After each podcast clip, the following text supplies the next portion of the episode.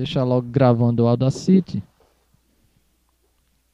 Depois na edição sai. Oi. Ah. Quando eu fiz a edição, eu fui ver o programa passado, deu dois minutos, dois, duas horas, três minutos e, um, e uns segundinhos.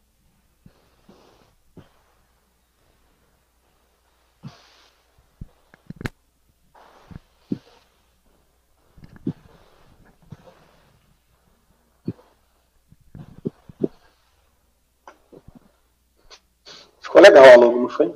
Ficou massa. Ficou massa.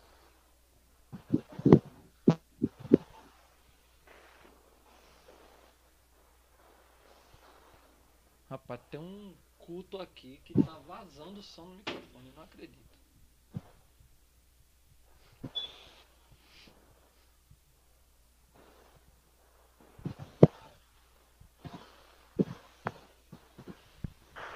Eu- Pronto, 9 horas, vamos lá?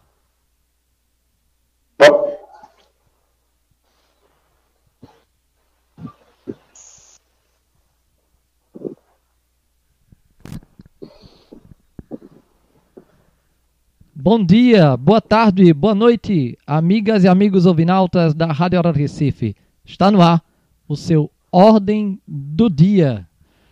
Daqui a pouco nós voltamos, iniciamos com música no seu Ordem do Dia. Titãs, bichos escrotos. Voltamos já com seu Ordem do Dia.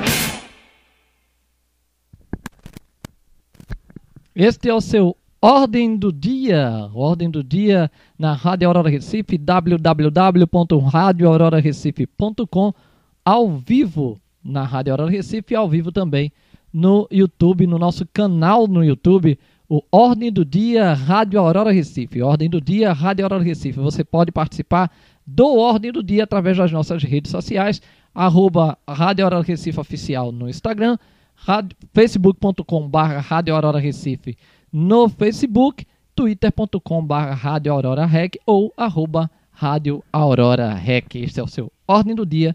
Vem, participa com a gente, porque esse debate é para você, amiga amigo Vinalta da Rádio Aurora Recife.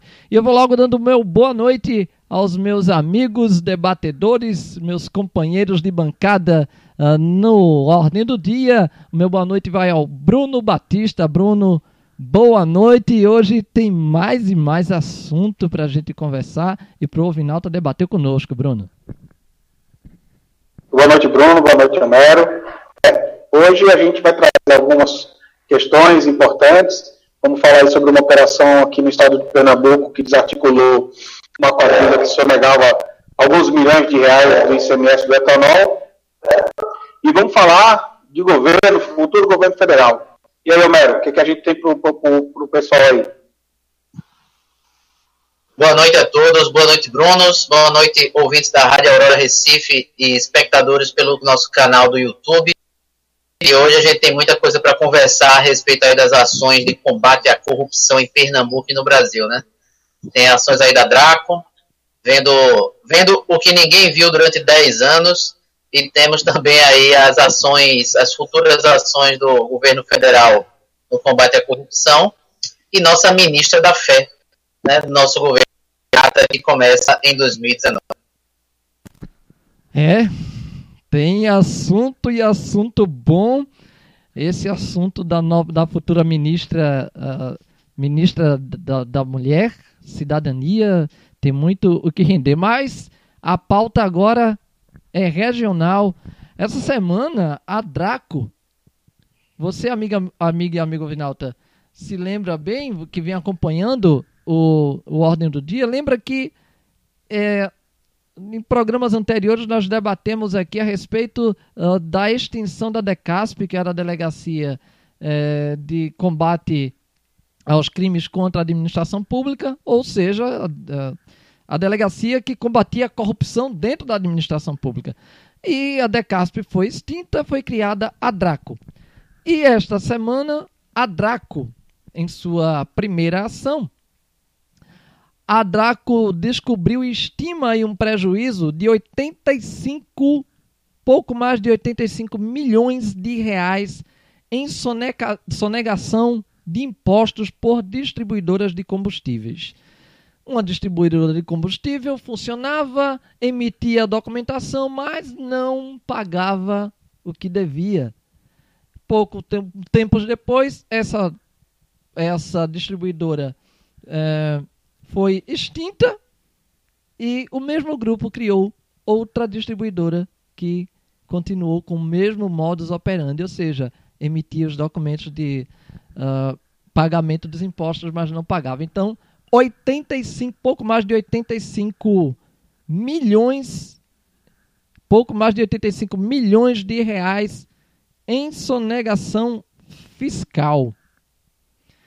E aí, eu quero saber do meu amigo. Quero saber do meu amigo Bruno Batista. Bruno, vem aí a falência, como nós já nós debatemos antes, é, isso vai decretando aí a falência do estado de Pernambuco e seus órgãos. Bruno. É, Bruno, essa ação da Draco, que herdou essa investigação da delegacia é, contra o crime organizado, é, que foi extinta pelo governo do estado de Pernambuco, é, desarticulou uma quadrilha que atuava aqui na distribuição de etanol né, para os postos revendedores. Que 90 postos revendedores comprassem combustível da distribuidora, que, segundo, segundo as investigações, movimentavam 3 milhões de litros de etanol por mês. Também, segundo a investigação, isso corresponde a 15% do etanol vendido no Estado. Então, esses 15% do etanol vendido no Estado tinha sonegação onde chegaria nessas cifras astronômicas que comprometem severamente na semana passada, foi tendo aqui, o centro do ICMS uma é, extraordinária, uma receita extra extraordinária, não, uma receita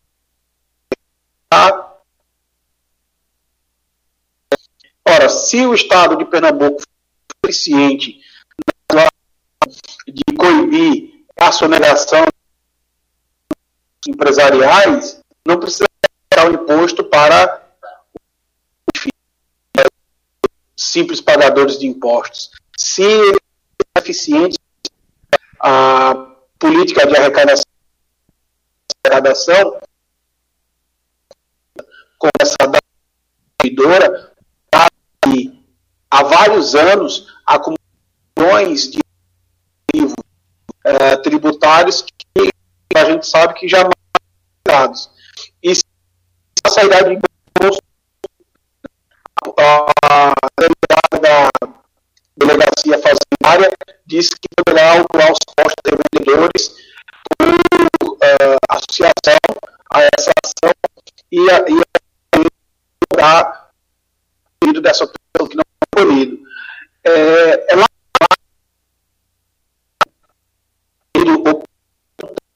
num processo de investigação porque as a WD essa lógica de uma outra distribuidora, que foi a. aqui o nome direitinho da Petróleo do Vale. O nome é, da outra distribuidora. Petróleo, Petróleo do, vale. do Vale. Exatamente. Então, essa Petróleo do Vale, ela operou durante 10 anos no estado de Pernambuco, de 2007 a 2017, usando exatamente a mesma sistemática. E não é possível que em 10 anos o Estado não foi capaz de desarticular essa quadrilha. E demorou mais um tanto de anos para desarticular a WD através de uma investigação. Veja, a investigação durou quatro meses. Foi quando eles resolveram trabalhar. É importante as ações, mas fica o que nos coloca o questionamento é por que demorou tanto tempo para acontecer?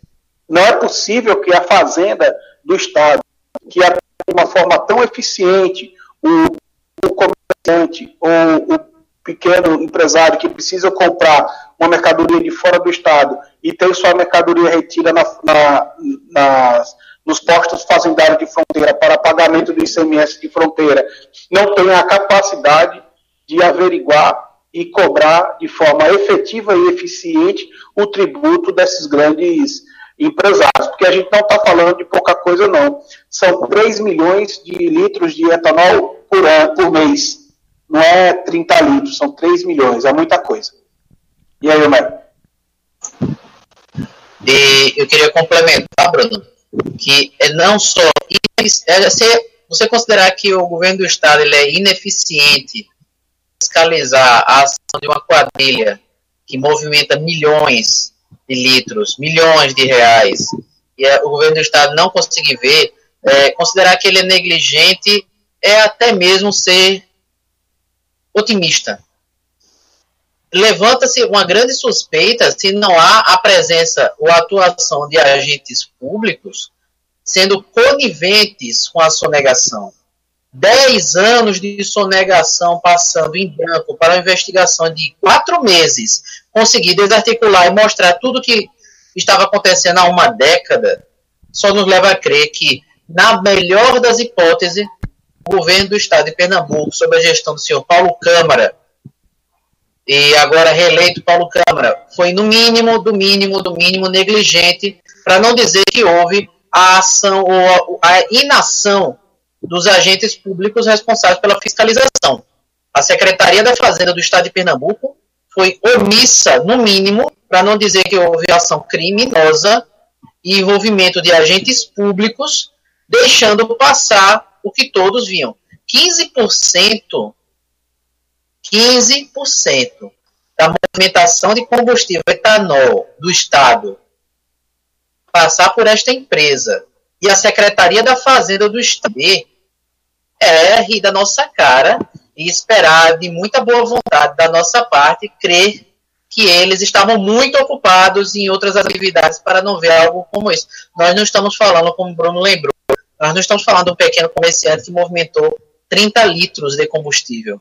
Estamos falando de muitos milhões de reais.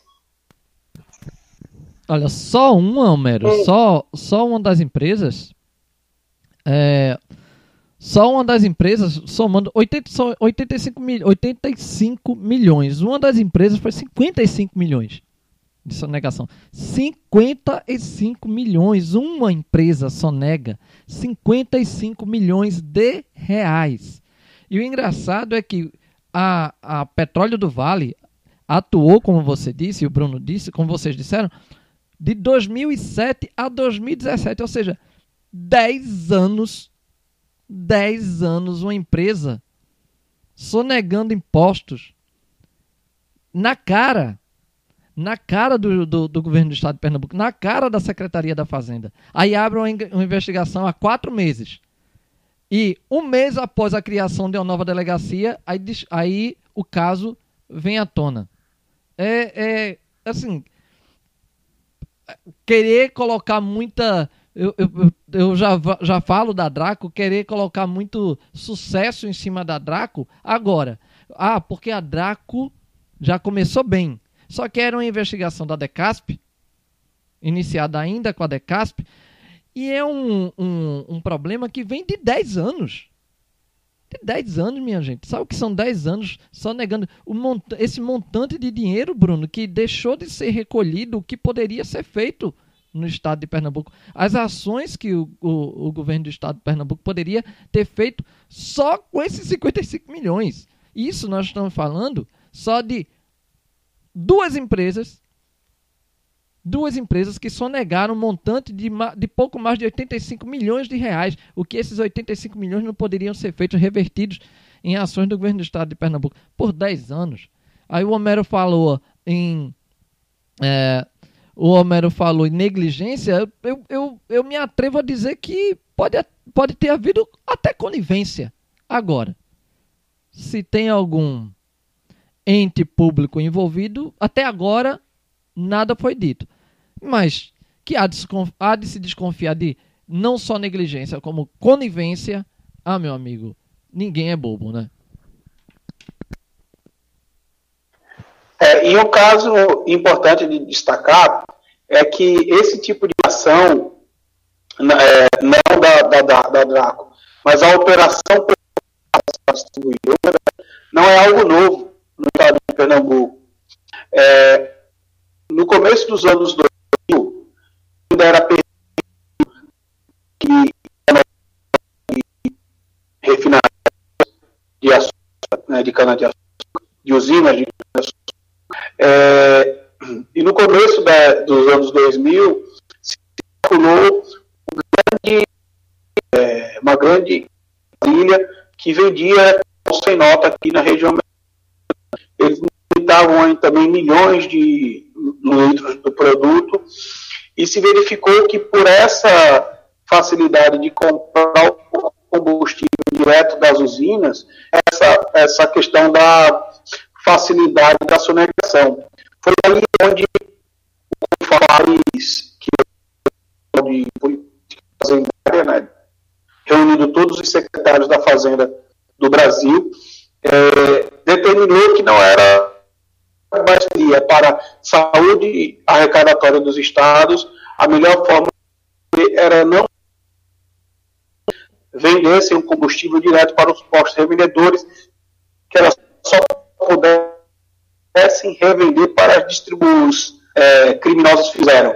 Montar distribuidoras de fachada para continuar fazendo a mesma lógica, comprando combustível sem nota das refinarias e vendendo para os postos de combustível, que também boa parte conhecem a origem criminosa do produto e se beneficiam da, do produto ilícito, seja para aumentar suas margens de lucro através do ou para é, adulterar a gasolina, por exemplo, aumentando a, a, a presença do etanol na gasolina e aumentando assim suas margens de lucro. Você ia falar o que, Mário? É, isso faz lembrar que medida recente tomada pelo governo federal retomou a autorização dos postos de gasolina a comprar o combustível diretamente das usinas produtoras de álcool. É, é uma, uma das uma isso veio à tona na, na greve dos, dos caminhoneiros que aconteceu no em meados de 2018 e uma das alternativas que o Conselho Fazendário deu foi que retomasse. A ANP ainda não autorizou, mas uma das alternativas que se deu para baratear o preço do combustível seria essa compra direta do, do, das usinas, que, a meu ver, é um erro que vai voltar ao que já foi enfrentado e que gerou a necessidade da venda que vão de um, o produto de nota fiscal, produto fora da especificação é, para a renda. O que, que acontece? O álcool, quando ele sai da refinaria ou, ou da usina, ele pode sair na forma de etanol, que é o que a gente coloca no carro, pode sair de forma de etanol hidratado, que é o que se a, se a é, inclui na gasolina que sai da refinaria em 25% para ser revendido no posto de combustível, ou como metanol, que é, a, é, utilizado para outro tipo de finalidade. Só que para fazer etanol é mais caro do que fazer metanol, por exemplo, é mais caro do que fazer álcool hidratado. Então o que, que acontecia? Saía muito combustível fora da especificação gerando, além de um problema é, tributário pela arrecadação, um problema de saúde pública, porque esses dois produtos, o álcool hidratado e o metanol, quando é, colocado em contato direto com a pele ou com o sistema respiratório, são nocivos à saúde. Então você tinha uma série de problemas que essa venda direta da, refina, da, da usina é, acarretava e aí se tomou uma decisão de levar isso para a refinaria, para as distribuidoras, e hoje vem essas ideias é, um, é, um, pouco assoberbadas de como resolver os problemas, né, com decisões fáceis para, para problemas difíceis, dizendo, não, vamos tirar da, da, da linha de, de comercialização as distribuidoras. O que precisa acontecer é uma articulação por parte, por exemplo, dos conselhos do, do COAF, que a gente vai falar mais à frente também, de verificar como é que esses grupos empresariais, essas distribuidoras, atuam para a formação dos seus preços, porque é, o mercado revendedor de, de, de combustíveis sofre bastante pressão por parte das revendedoras que demoram para repassar para os postos de combustível as reduções que acontecem na refinaria. Um dia desse eu estava lendo a reportagem a respeito das reduções da Petrobras na refinaria e como isso não tinha chegado nos postos revendedores. Mas o que aparentemente as, as todas as reportagens que eu li é, acabam ignorando é que entre a refinaria e o posto revendedor tem a figura das distribuidoras. E nenhuma delas, dessas reportagens, iam, foram procurar as, as distribuidoras para saber por que, é que os preços não eram repassados. O preço, antes de chegar no posto de combustível, passa pela distribuidora. Distribuidora segura para aumentar suas margens, óbvio que o posto revendedor não vai conseguir baixar o preço. Mas o, o, o consumidor só consegue comprar do posto revendedor. E aí pressiona o dono do posto para baixar o preço. Então você fica nessa, né, empurra, onde o grande cara que rege o mercado, tanto na oferta quanto na demanda, que é a distribuidora, fica fora dessa pressão. E eu queria complementar também um dado, estava fazendo uma conta rápida aqui. É, segundo as últimas informações, o governo do estado de Pernambuco vai fechar o ano de 2018 com um déficit um rombo nas contas públicas de Pernambuco da ordem de um bilhão de reais. Ou seja, as nossas despesas vão superar as nossas receitas em um bilhão de reais. É, retomando o número aí do início da, da nossa discussão, a sonegação em torno aí de uns 85 milhões desses grupos, apenas, tão somente desse grupo que a Draco atuou nesse instante. Sabemos que tem sonegação de toda a ordem em vários outros segmentos da economia, mas estamos falando somente de um grupo organizado que se reuniu para usar o, o Pernambuco. Eles representariam cerca de 8,5% do rombo do estado de Pernambuco. Estamos a imaginar a atuação eficaz de órgãos de, como a Secretaria da Fazenda do Estado ou a ECAP, nós tivéssemos realmente sonega imposto aqui no Brasil, aqui em Pernambuco, em Recife, em cada cidade, o quanto que não se revertiu com uma arrecadação sem haver a necessidade de aumentar e aumentar, os impostos. Porque o desafio qualquer cidadão a pagar renda em seu salário. Desafio qualquer um de vocês a sonegar imposto em renda no salário que vocês recebem mensalmente. Sonegar a contribuição ao INSS. Esse é trabalho um mês inteiro encerra a sua operação da Secretaria de Fazenda e vem a Fazenda não vê tributo lá entrando, nada. No mês seguinte, essa empresa novamente continua em operação, fatura milhões, apresenta o seu. Espera-se que ela pague o tributo e os 10 anos de, e ninguém viu. Se formos atrás da sonegação de postos de gasolina, supermercados, farmácias e tudo mais que operando, a gente vai descobrir até que o, o, estado de Pernambuco não é deficitário, é um estado superavitário. Tem dinheiro é sobrando. E o governo, mais uma vez, ele é ineficiente, como todo bom governo é. Um governo, por essência, ele é ineficiente. Essa é a essência de governos. Governos servem para serem ineficientes. Governos, quando são eficientes, a gente já tem que desconfiar. Tem alguma coisa de errado. Porque a lógica de um governo parece ser montada para não funcionar. Para cobrar impostos que serão sonegados, para criar leis que não serão aplicadas. E essa, esse tem sido, essa tem sido a atuação do governo do estado de Pernambuco. Cria impostos que não serão pagos cria inclusive benefícios, estão aí os, os, os as pessoas que são beneficiadas com Bolsa Família, né? Na expectativa de receber um décimo terceiro que não virá. Não se assustem, vocês não vão receber o décimo terceiro. Eu fiquei falando nessa questão do décimo terceiro, eu fiquei até me perguntando um negócio. O governo do estado prometeu um décimo terceiro para o Bolsa Família. O presidente eleito prometeu um 13 terceiro para o Bolsa Família. Haverá 14 salários, então, para o Bolsa Família, ou haverá um acúmulo desse valor para o Bolsa Família, né? Quer ver, já todo mundo prometeu o 13 terceiro do Bolsa Família, né? é, todo mundo promete. E, todo mundo promete 13 terceiro.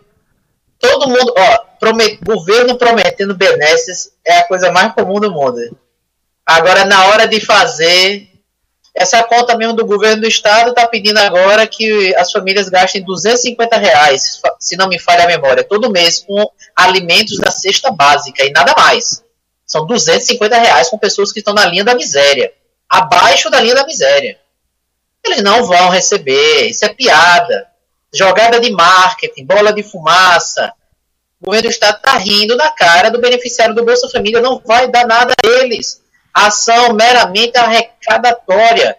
E arrecadatória para quê? Porque ele é ineficiente.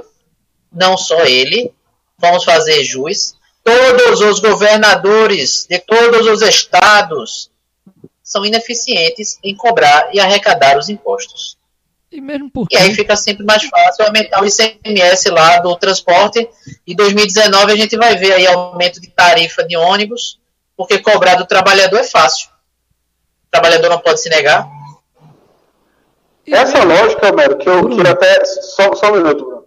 É só um instante. Essa lógica que, do, do Estado ineficiente, parece que ela só ocorre para os grandes. Né? O Estado ele é lento e ineficiente para os grandes e eficiente e ligeiro para os pequenos, onde ele é capaz de, na malha fina da apuração do imposto, é, na arrecadação, dentro dessa dinâmica da arrecadação. Porque quando é dos benefícios, é ao contrário. Ao contrário. Para, para os grandes, o Estado e os governos são rápidos e eficientes, e para os pequenos, para o cidadão comum, ele é lento e ineficiente. Então, a lógica parece que para cobrar dos grandes eu sou lento, mas para retirar dos pequenos eu sou rápido, e transferir isso para os grandes eu sou rápido, e dar os benesses para os pequenos eu sou lento. Essa, essa parece ser a relação do Estado com o cidadão. Né?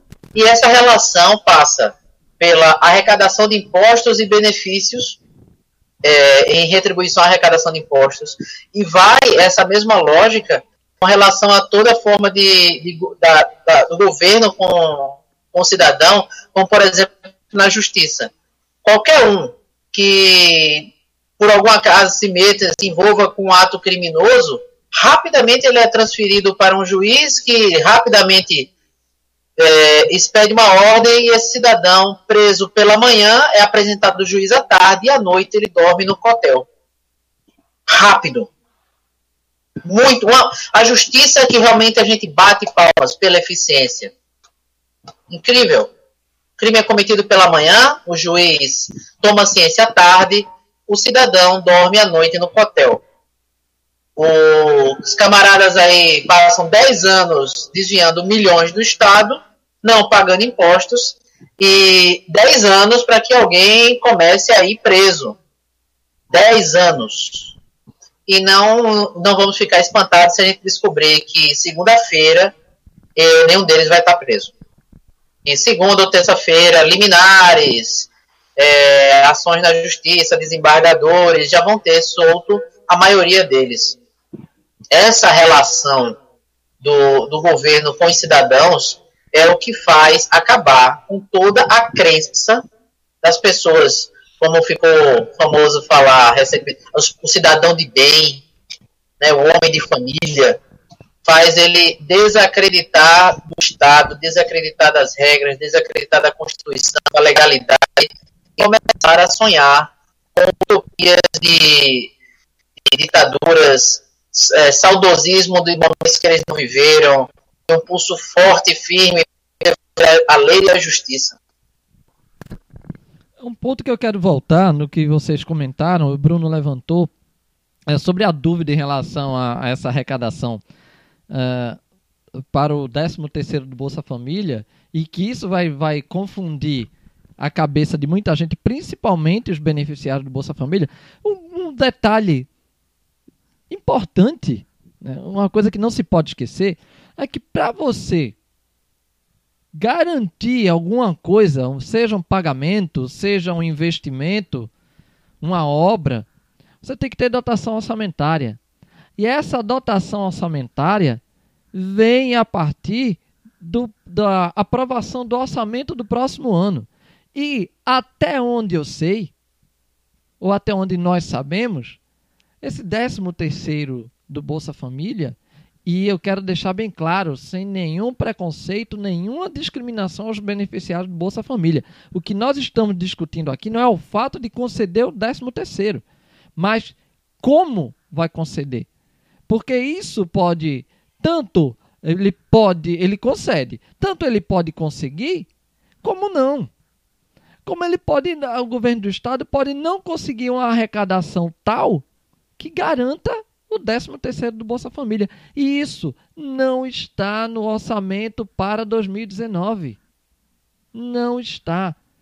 O que a manobra que o governo do estado fez foi aumentar imp aumentar impostos em algumas em alguns setores, não aumentar para outros, como por exemplo a bebida alcoólica, porque ninguém vai perder o seu uísque 12 anos no final do ano, não vai comprar mais caro o seu uísque 12 anos no final do ano. Então, bebida alcoólica ficou fora da fora do aumento do, do ICMS.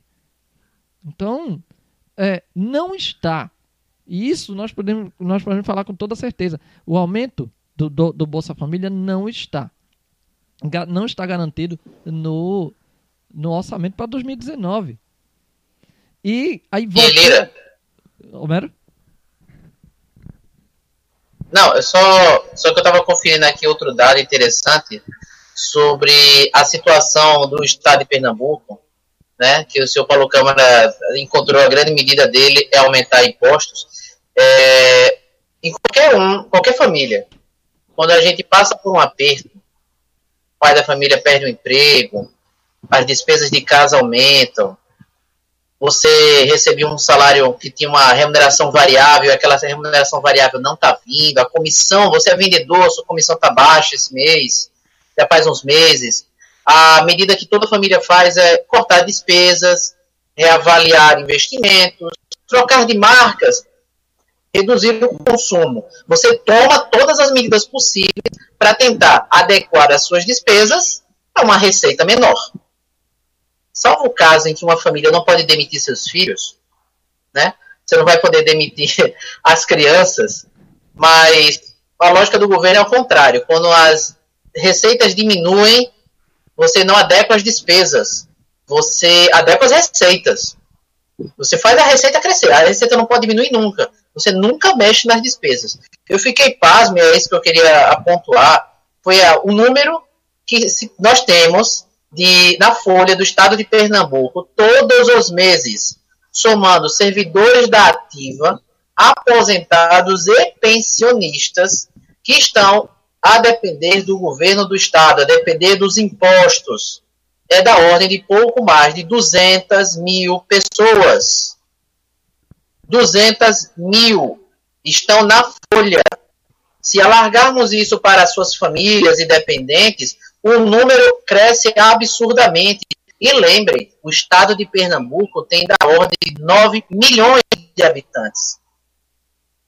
E estamos falando tão somente dos servidores, dos aposentados e pensionistas do estado de Pernambuco. Somados ainda, servidores municipais. Temos um contingente, uma massa de servidores vivendo às custas dos impostos altíssimos que o cidadão paga, que o setor produtivo paga, e nenhum governante revê nada disso. Ele não torna a máquina mais eficiente em arrecadar de quem só nega, nem torna a máquina mais eficiente em prestar o serviço que é sua obrigação de prestar, mas a todos eles é muito fácil simplesmente aumentar e aumentar e aumentar o número de funcionários públicos. E na hora de uma crise, ninguém fala em cortar funcionário, ninguém fala em reduzir benefícios, reduzir salários. É só aumenta o imposto e paga, cara. E o trabalhador que está a mercê do desemprego? Uma fila de 11, 12, 13 milhões de desempregados. A ele só cabe pagar. A esse só cabe pagar os impostos para poder manter os servidores públicos, porque esses não poderão ser tocados numa crise. Crise é só para o trabalhador da iniciativa privada. Então, é, é, é, é aquela velha história. E é, é uma coisa que remete àquela do.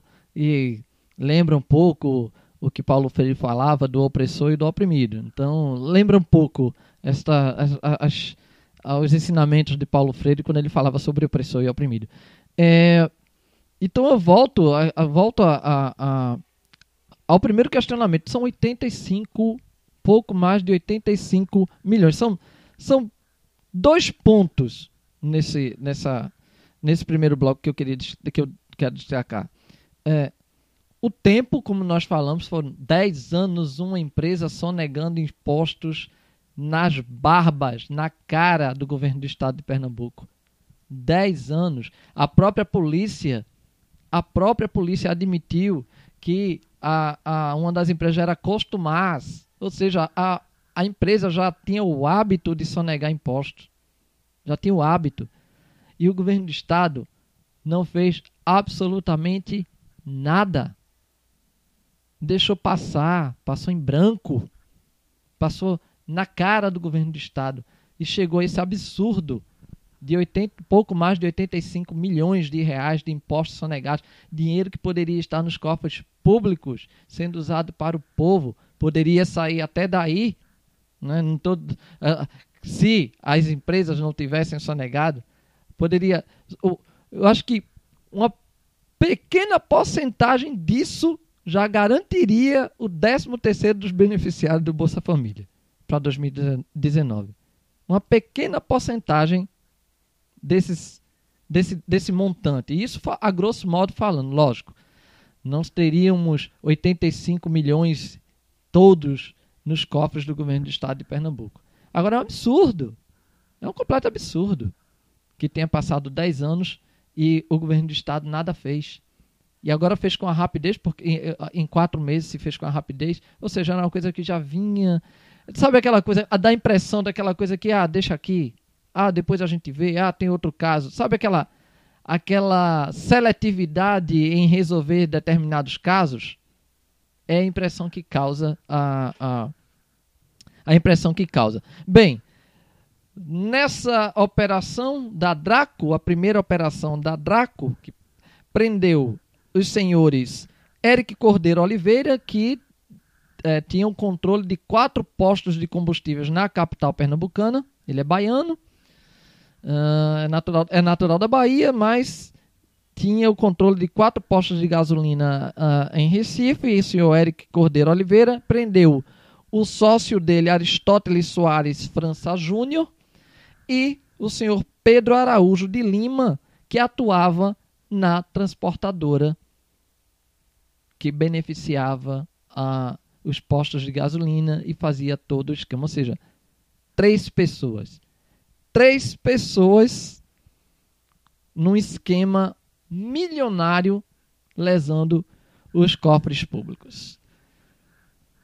O governo do estado de Pernambuco tem que trabalhar um pouco mais, ou é melhor aquela velha história de da a substituição do banco de reservas, né? Ah, sai que eu vou entrar e tá cansado, sai, deixa aí que eu vou entrar e eu, eu faço gol. Final do primeiro bloco do Ordem do Dia na sua Rádio Aurora Recife. Lembrando que você pode participar do Ordem do Dia.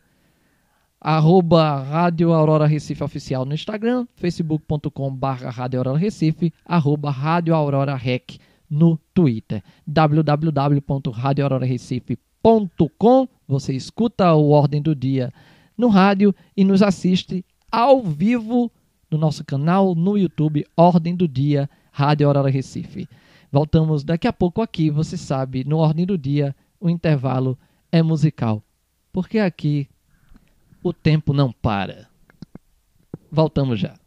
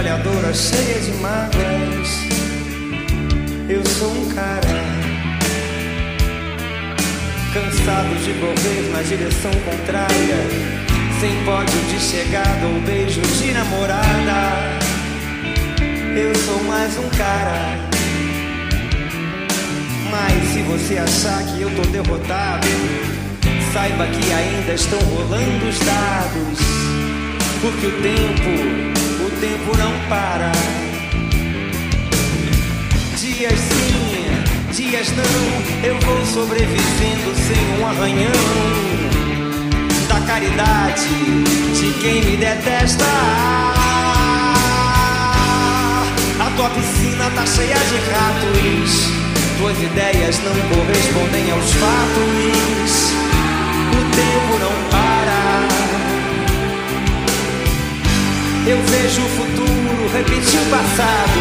Eu vejo um museu de grandes novidades. O tempo não para.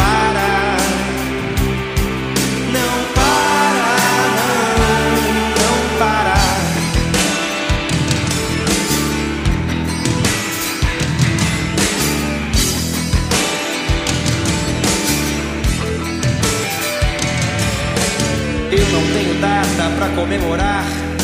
Às vezes os meus dias são de par em par, procurando agulha num palheiro. Nas noites de frio é melhor nem nascer. Nas de calor se escolhe a matar ou morrer. E assim nos tornamos brasileiros. Se chamam de ladrão, de bicha, maconheiro. Transformam um país inteiro num puteiro. Pois assim se ganha mais dinheiro.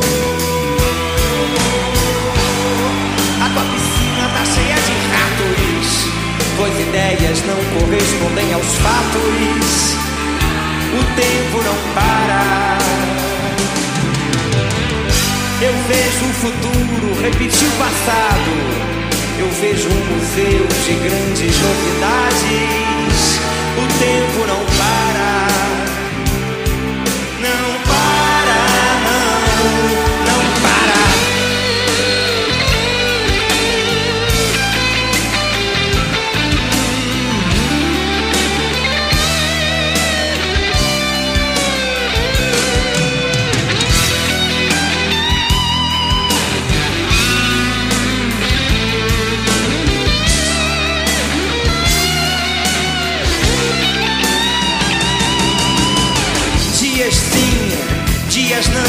eu vou sobrevivendo sem um arranhão da caridade de quem me detesta. A tua piscina tá cheia de ratos, tuas ideias não correspondem aos fatos. Não, o tempo não para. Eu vejo o futuro repetir o passado. Eu vejo um museu de grandes novidades. O tempo não para.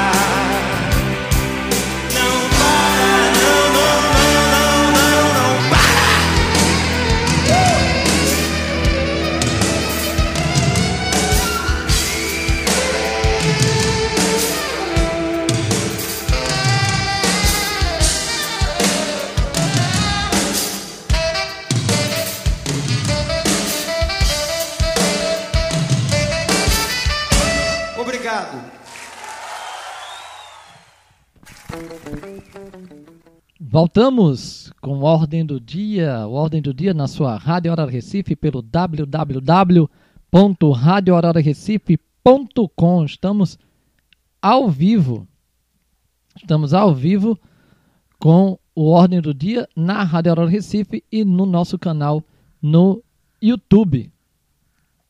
Ordem do Dia, Rádio Aurora Recife. Ordem do Dia, Rádio Aurora Recife. Você pode participar através das nossas redes sociais, Instagram, Facebook e Twitter, arroba Rádio Aurora Rec. No Twitter, facebook.com barra Rádio Aurora Recife, arroba Rádio Aurora Recife Oficial no Instagram.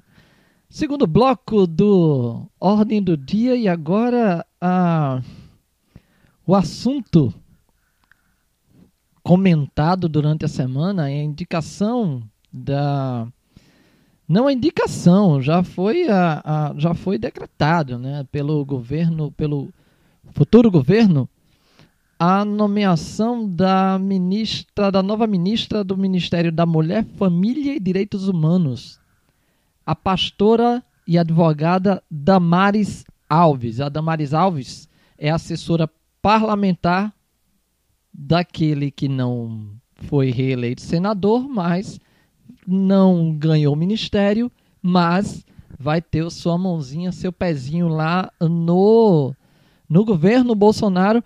A Damares Alves era, é assessora parlamentar ah, do senador Magno Malta, um dos articuladores, um dos cabeças da campanha do deputado federal, ex-candidato deputado federal eleito presidente da República, futuro presidente Jair Messias Bolsonaro. Mas o nome da Damares Alves não, veio, chegou à tona com algumas declarações da futura ministra. E é isso que nós vamos discutir agora, meu querido Homero Barbalho. Uma das afirmações da futura ministra é que isso já discutimos até em off, mas uma das declarações da futura ministra é que a mulher foi criada para ser mãe, o homem para trabalhar e a mulher para ficar em casa. Homero. É, Lira, a Damares vai ter muito que explicar o que é que ela está fazendo fora de casa. Porque como é que ela vai dar expediente lá em Brasília? Como é que ela prega a mulher brasileira? Ela tem que ficar dentro de casa e ela, Damares, vai receber um gordo salário de ministra em Brasília. Damares é, vai ser a nova ministra da Mulher, dos Direitos Humanos, e por incrível que pareça, um governo Bolsonaro terá um ministério para cuidar de direitos humanos. segundo Bolsonaro, isso não tinha nem que existir. É, e também, além da mulher, dos direitos humanos, da família. Né? É daquelas coisas que nossos políticos adoram, que é separar coisas inseparáveis. Né? É, mulher, família, são coisas, são partes são realmente partes, coisas que separam. Mas a Damares, é, apesar de todas as suas declarações, no mínimo estranhas ao bom senso, a qualquer lógica ou racionalidade, né, é, é, é, é formada, é, ela, é ela também é pastora, e como diz os velhos sábios e memes da internet, eu vi um muito curioso hoje, que parece se aplicar perfeitamente à nossa nova ministra, que ele dizia o seguinte: é, não é porque você leu bons livros que você se torna inteligente. Talvez você seja só um idiota com boas referências. E parece ser o caso de nossa futura ministra Damares, que é advogada por formação, e bem sabemos que ninguém chega ao título de advogado pessoa que não se esforçou e não estudou é, para ser pastor evangélica, Damares deve ler bastante, ou deveria.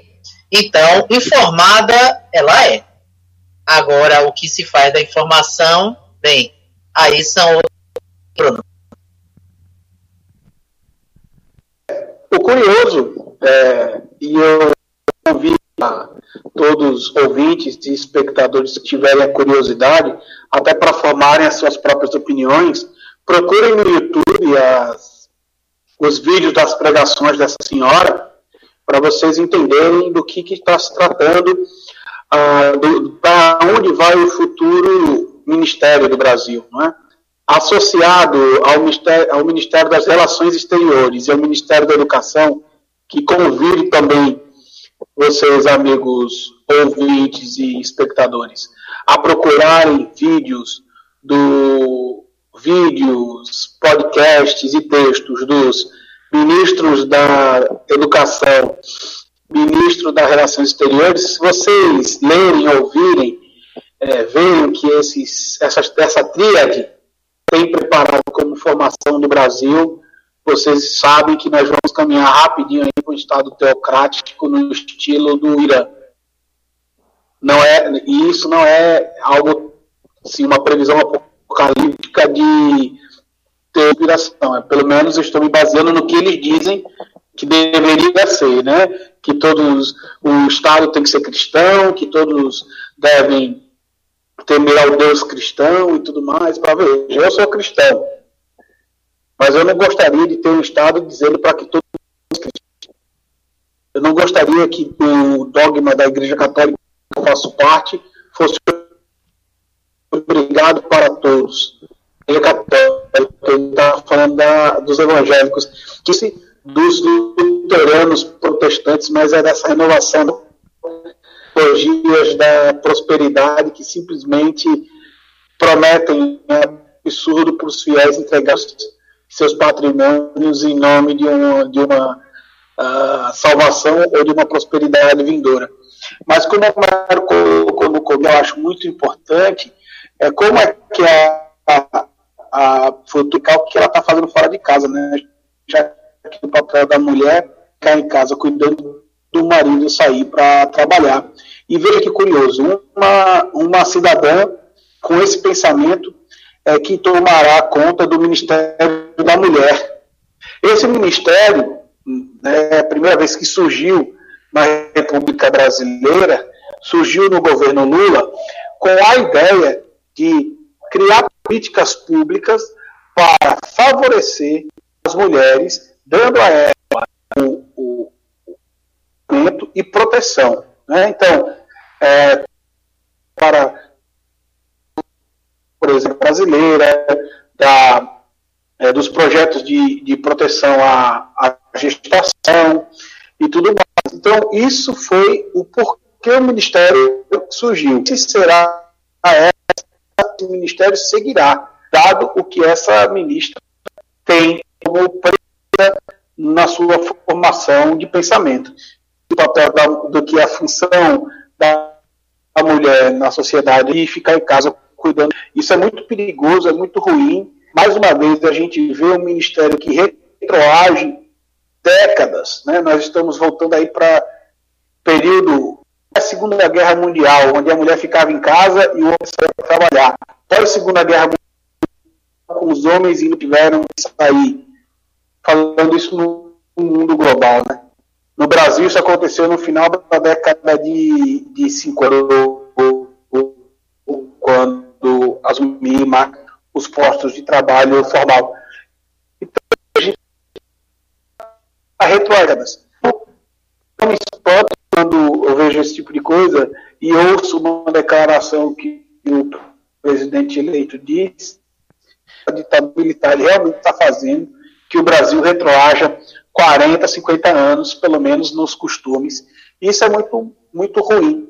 Se você pensar em uma sociedade no é, que se pretende uma potência regional, que se pretende uma potência mundial, é, nessa situação, onde esses que se fosse apenas ideológico poderiam ser ativos, mas são religiosos.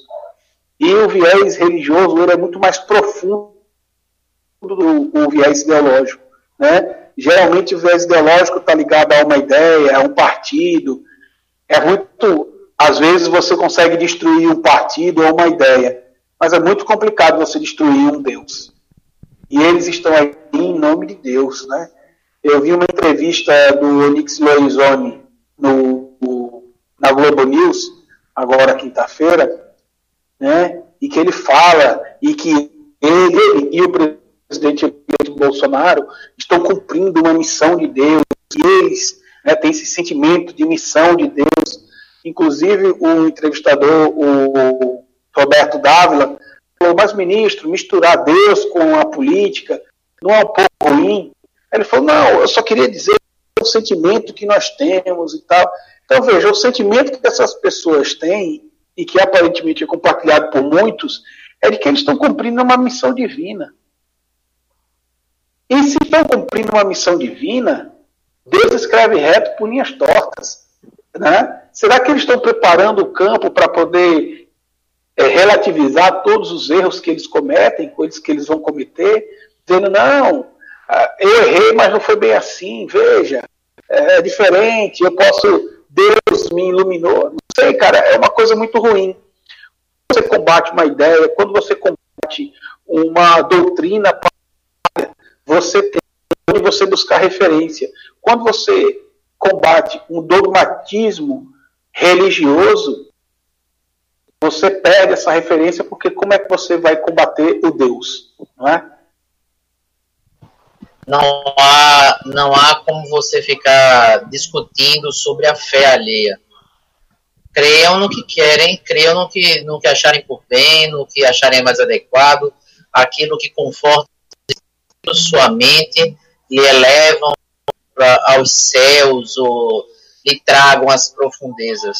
Seja para onde for a sua alma, creiam no que quiserem. Só não queiram que todos creiam que vocês creem.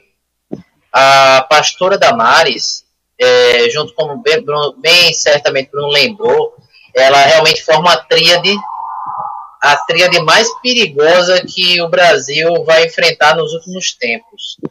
Porque junto o Ministério da, Ministro da Educação, essa ministra da Mulher, Direitos Humanos e Família, e o das Relações Exteriores, nós estamos inaugurando um novo momento brasileiro de uma teocracia.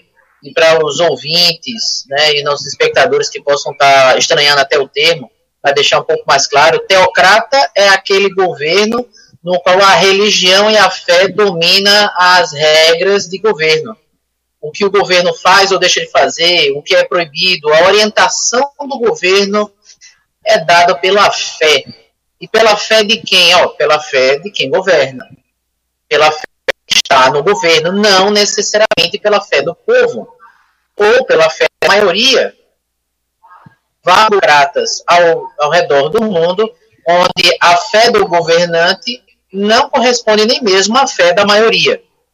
Os governantes que se anunciam para 2019 é, se dizem, e deixo bem claro isso aqui, se dizem cristãos, e aí uma grande discussão do que vem a ser, e colocam esse dizem porque as suas ações contrariam qualquer racionalidade cristã, de entendimento do homem, do indivíduo, da própria mulher, das pessoas e da sociedade e da relação entre eles, esses que se dizem cristãos estão propondo ao Brasil um modo de vida que é próprio deles, impondo ao Brasil uma solução de felicidade, uma solução à sociedade, que é o modo de vida como eles encaram.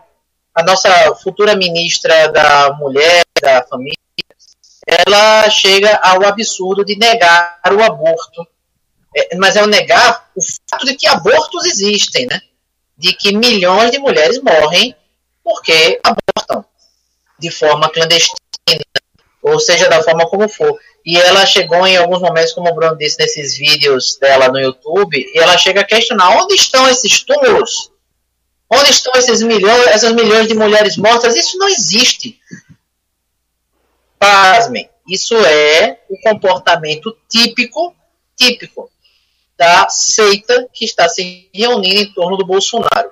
É negar fato, era a realidade.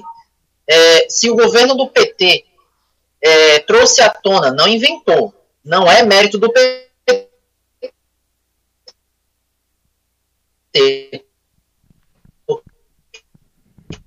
Pós-verdade, ou só vai trazer algo que vai além. É além da pós-verdade. O governo Bolsonaro vai negar a gravidade.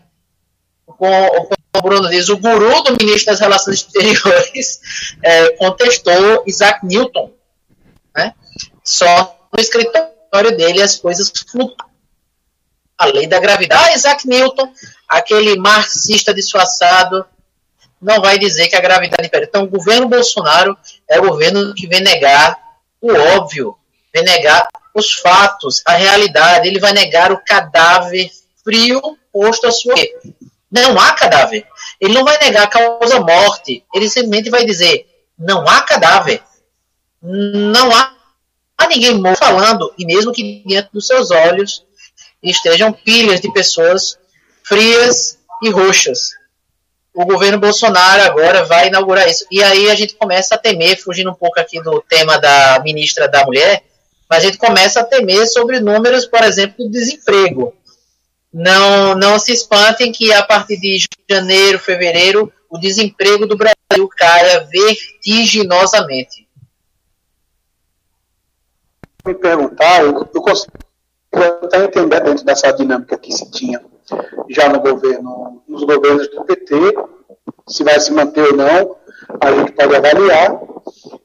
O Ministério dos Direitos Humanos também, que existia no governo anterior, a gente pode pensar aí como é que ele vai atuar a partir de agora, mas o que seria o Ministério da Família? Qual seria o propósito de um Ministério da Família? Porque, veja, o, o ministério, ele, quando ele é criado, ele é criado como uma política de Estado para é, promover uma determinada ação ou para proteger um determinado grupo. Não é? Então, por exemplo, quando o da, da mulher foi criado, ele foi criado para promover a, a, a mulher no mercado de trabalho e na sociedade e criar uma rede de proteção com, em, ao redor da mulher vítima de violência. Quando o Ministério, quando a Secretaria Especial de Igualdade Racial, com status de Ministério, foi criado no governo, nos governos do PT, ela, foi, ela foi criada para poder criar uma rede de proteção e é, ascender a, os negros na sociedade. Qual é o papel do Ministério da Família? O que, que o Ministério, qual modelo de família o Ministério da Família vai promover ou proteger? Como a família brasileira é, então, são essas perguntas e, e bastante perplexidade e saber mais ou menos né, o modelo de família. É o modelo de heteronormativa, onde existe o pai e uma mãe, onde a mãe fica em casa e o pai sai para trabalhar.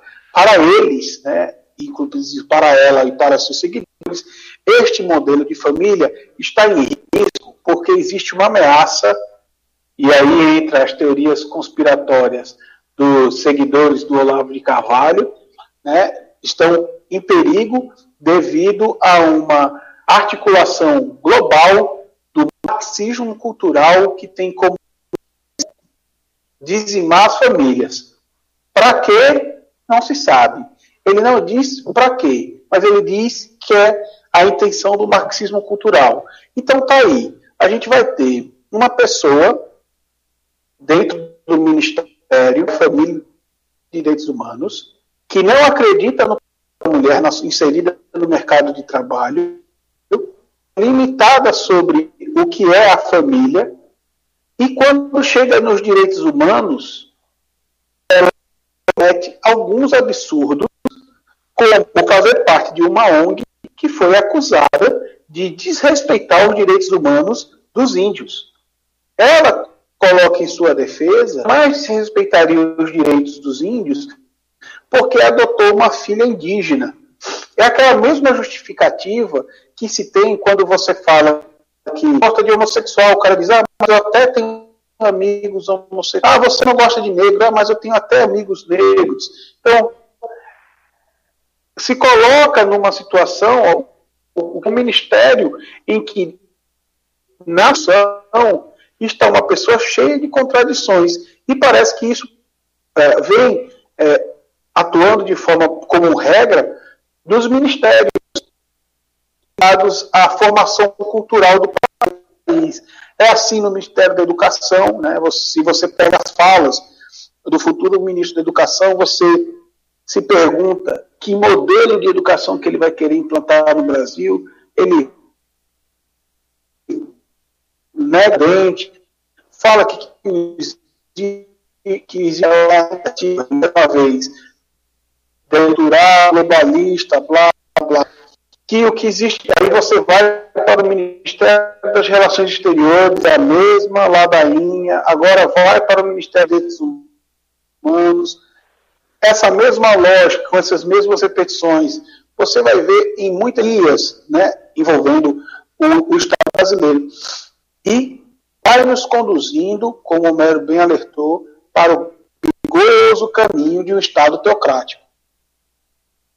Eu quero que me mostrem um país do mundo em que o Estado e em que o Estado e a religião se envolveram de uma forma tão imbrincada que deu certo.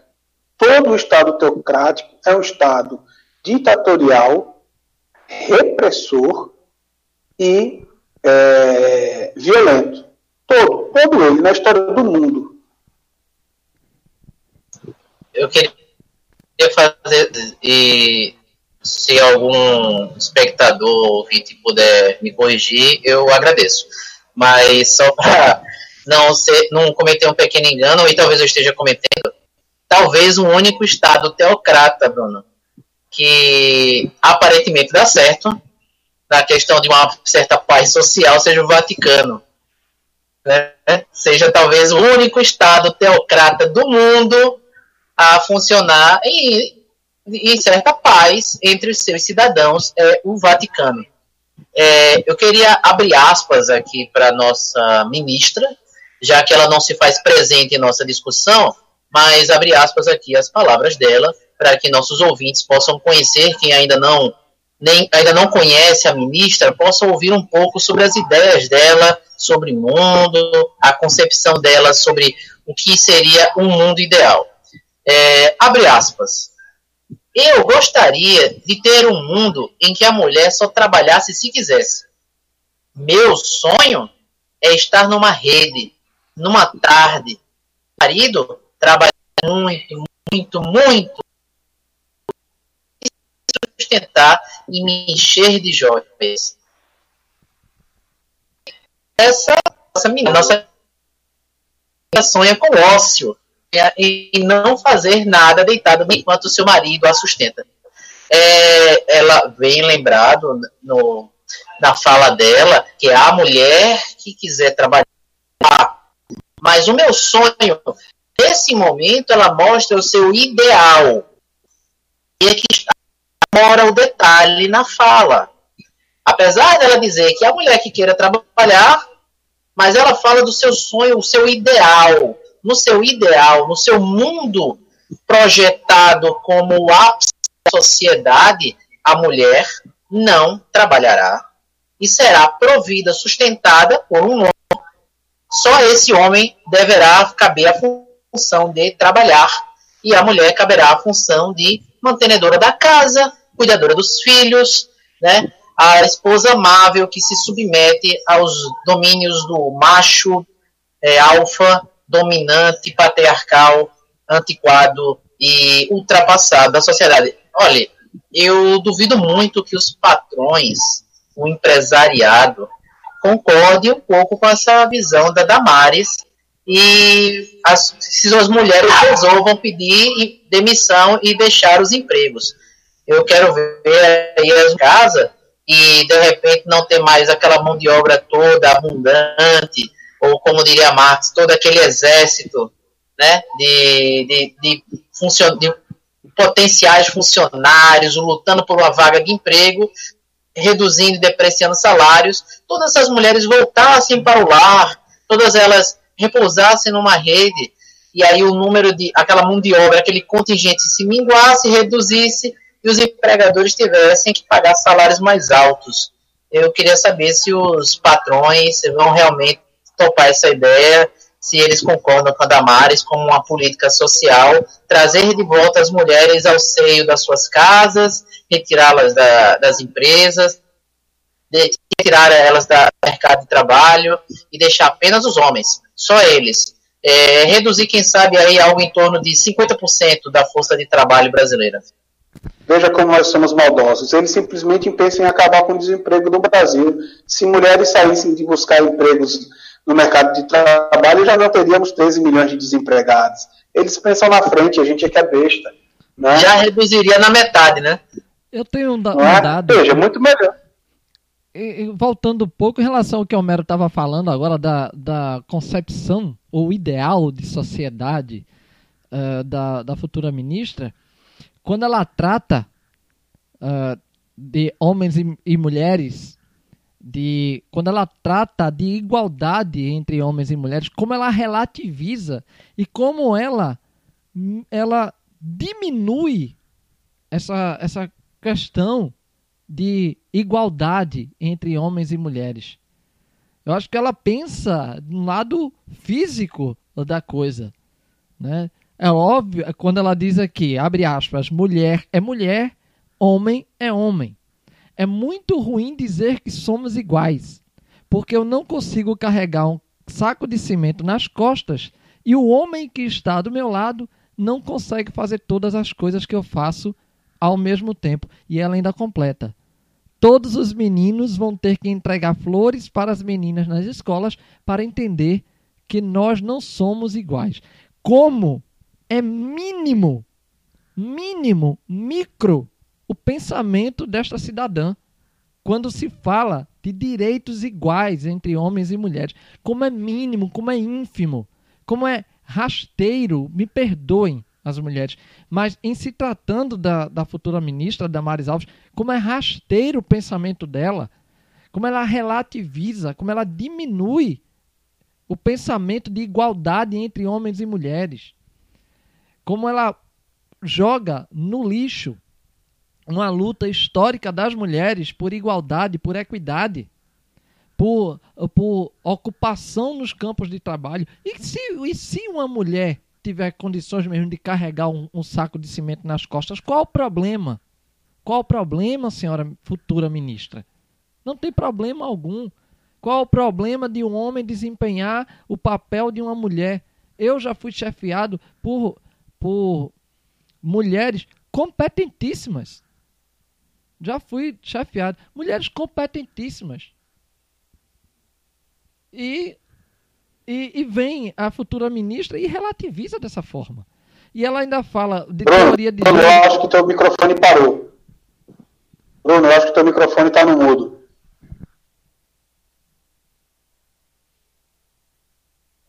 Oi, pronto? Oi, voltou. Voltou? Não, ficou no mudo novamente. Vamos lá. Voltou agora. Ok. Para você que está acompanhando pela Rádio Aurora Recife, o microfone, o microfone da câmera, porque nós estamos ao vivo no canal Ordem do Dia Rádio Aurora Recife no YouTube. Então, voltou agora normal, tudo normal. Mas o que eu estava dizendo para você que está nos acompanhando pelo YouTube é como a ministra consegue minimizar, inferiorizar uma luta histórica das mulheres por igualdade, por equidade por ocupação nos campos de, no campo de trabalho, ocupação no mercado, no mercado de trabalho, ocupação na, na sociedade, por mais justiça para as mulheres na, na sociedade. Eu não vi, não vi nas declarações da ministra ela falando alguma coisa de combate, apesar que ela trabalha em entidades que é, é, combatem a violência à mulher, mas eu não vi nas declarações da ministra ela falando nada sobre é, é, a violência contra a mulher, o combate a isso. Então, ela chegar, todos os meninos vão ter que entregar flores. Quer dizer, é, é dessa forma. Quer dizer que é dessa forma, mesmo que se trata a questão de igualdade ou diferença entre homens e mulheres. É uma questão física. É uma questão de jeito só. Não é uma questão de sociedade, não é uma questão de, de igualdade enquanto cidadã e cidadão é jogar no lixo toda uma luta histórica das mulheres. Moleira, é, é pífio o nível de argumentação da, da ministra Damares e você das argumentações, da forma como ela apresenta as ideias, é de você questionar, inclusive, essa formação de faculdade de direito foi essa que a ministra Damares fez para produzir advogado de tão baixa argumentação teórica para defender suas ideias. Por ma... Ô, Damares, por mais idiota que sejam as suas ideias, e são, convenhamos, você tem ideias idiotas, mas vamos trabalhar um pouco esse argumento, Damares. Vamos tentar, pelo menos, fingir que você é inteligente. Apresenta para a gente, pelo menos, uma argumentação que faça a gente parar por um segundo e pensar: será que eu não estou errado? Mas argumentos do tipo homens são diferentes de mulheres. Mulheres não são iguais a homens. Pô, você está falando óbvio, Damares. É claro que não são iguais, são dois seres diferentes, mas não é disso que se trata, como o Lira falou. Nós não estamos falando de quem tem seios ou quem tem pênis, quem carrega um útero ou testículos. O indivíduo vai muito além do que é meramente o seu corpo vai muito além do que a sua sexualidade.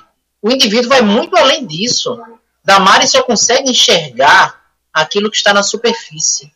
Damares é o pensador que só enxerga aquilo que os seus olhos veem. Essa é a nossa ministra. É, é muito, muito ruim mesmo você imaginar essa situação e parece ser um, uma máxima da argumentação deste porque toda vez que se fala de direitos iguais é, entre homens e mulheres, a, a, a, o argumento que eles colocam é esse, ah, mas na hora de carregar cimento não quer, na hora de virar uma massa não quer. Meu amigo, não, não estamos falando da, da equidade física entre as pessoas, nós estamos falando da equidade de direitos civis. E se as pessoas negam isso, as pessoas negam a própria história. Quando foi que a mulher começou a trabalhar? Quando foi que a mulher começou a poder votar?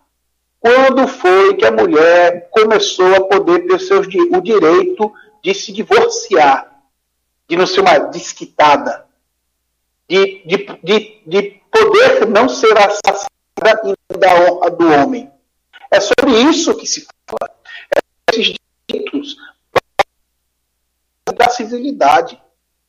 Existe teocráticos vão levando para este lado da argumento que não, o homem é diferente, como o Melo falou, dessa obviedade. É claro que o homem é diferente da mulher fisicamente, mas o Estado, o Estado não está aqui para definir as concepções físicas do cidadão, ele está aqui para defender e garantir os direitos civis dos cidadãos.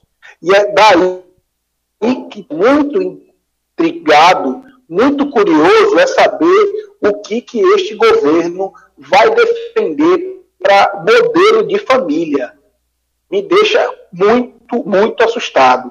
Porque eu venho de uma família heteronormativa, sou heterossexual, sou casado com a minha esposa, pretendo constituir uma família heteronormativa. Mas eu conheço várias pessoas que não vêm de uma família com pai e mãe estabelecido.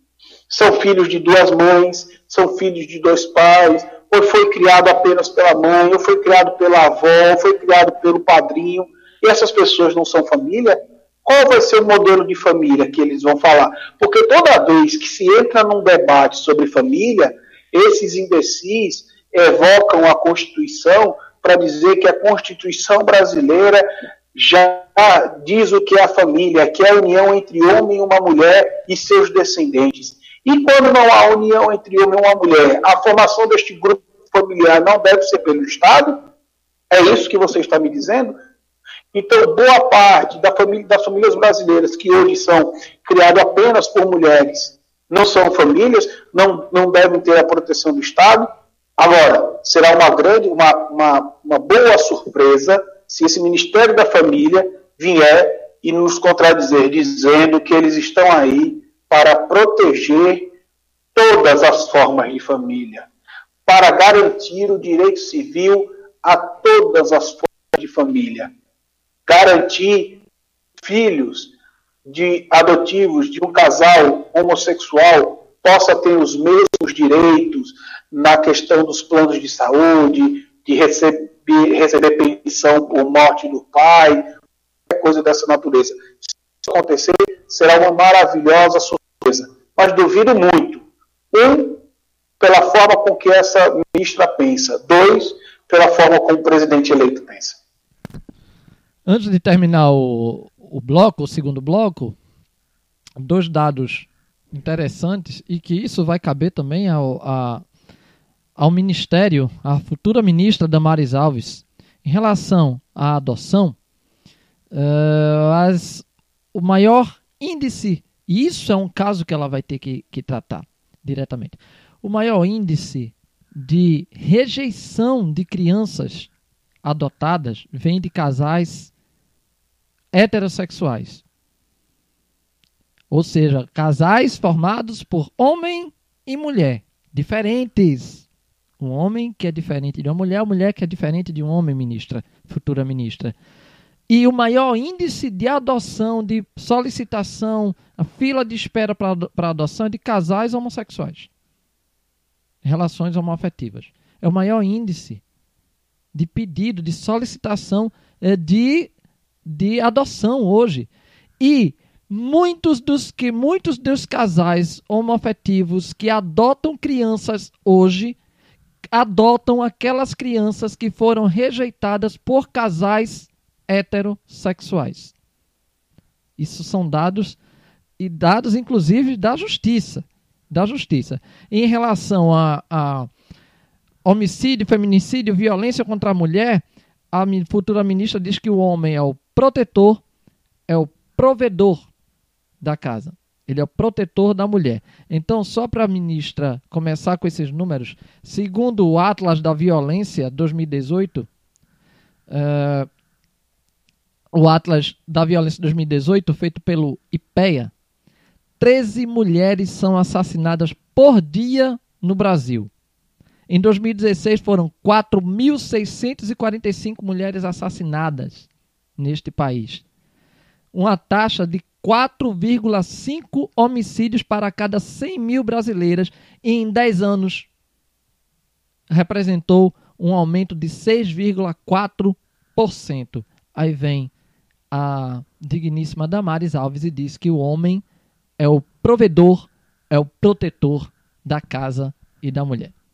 Bem, com estas ideias da ministra, junto com o ministro, da futuro ministro da Educação e o futuro ministro das Relações Exteriores, eu termino o segundo bloco dizendo: eu não sei se eu vou, se eu vou é, amanhecer 1 de janeiro em 2019 ou em 1719 ou 1619.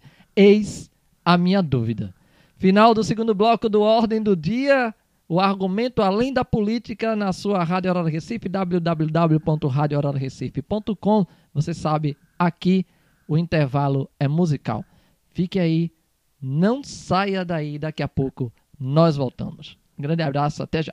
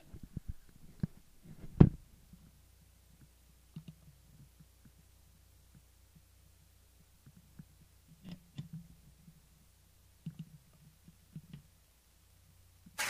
A gente não sabemos escolher presidente. A gente não sabemos tomar conta da gente. A gente não sabemos nem escovar o dente. Tem gringo pensando que nós é inteligente.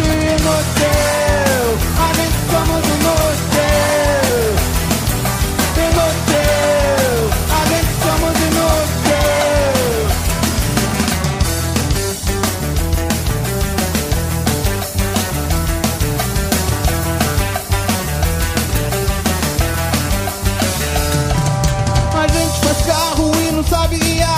A gente faz trilha e não tem trem pra botar. A gente faz filho e não consegue criar. A gente pede grana e não consegue pagar. Inútil, a gente somos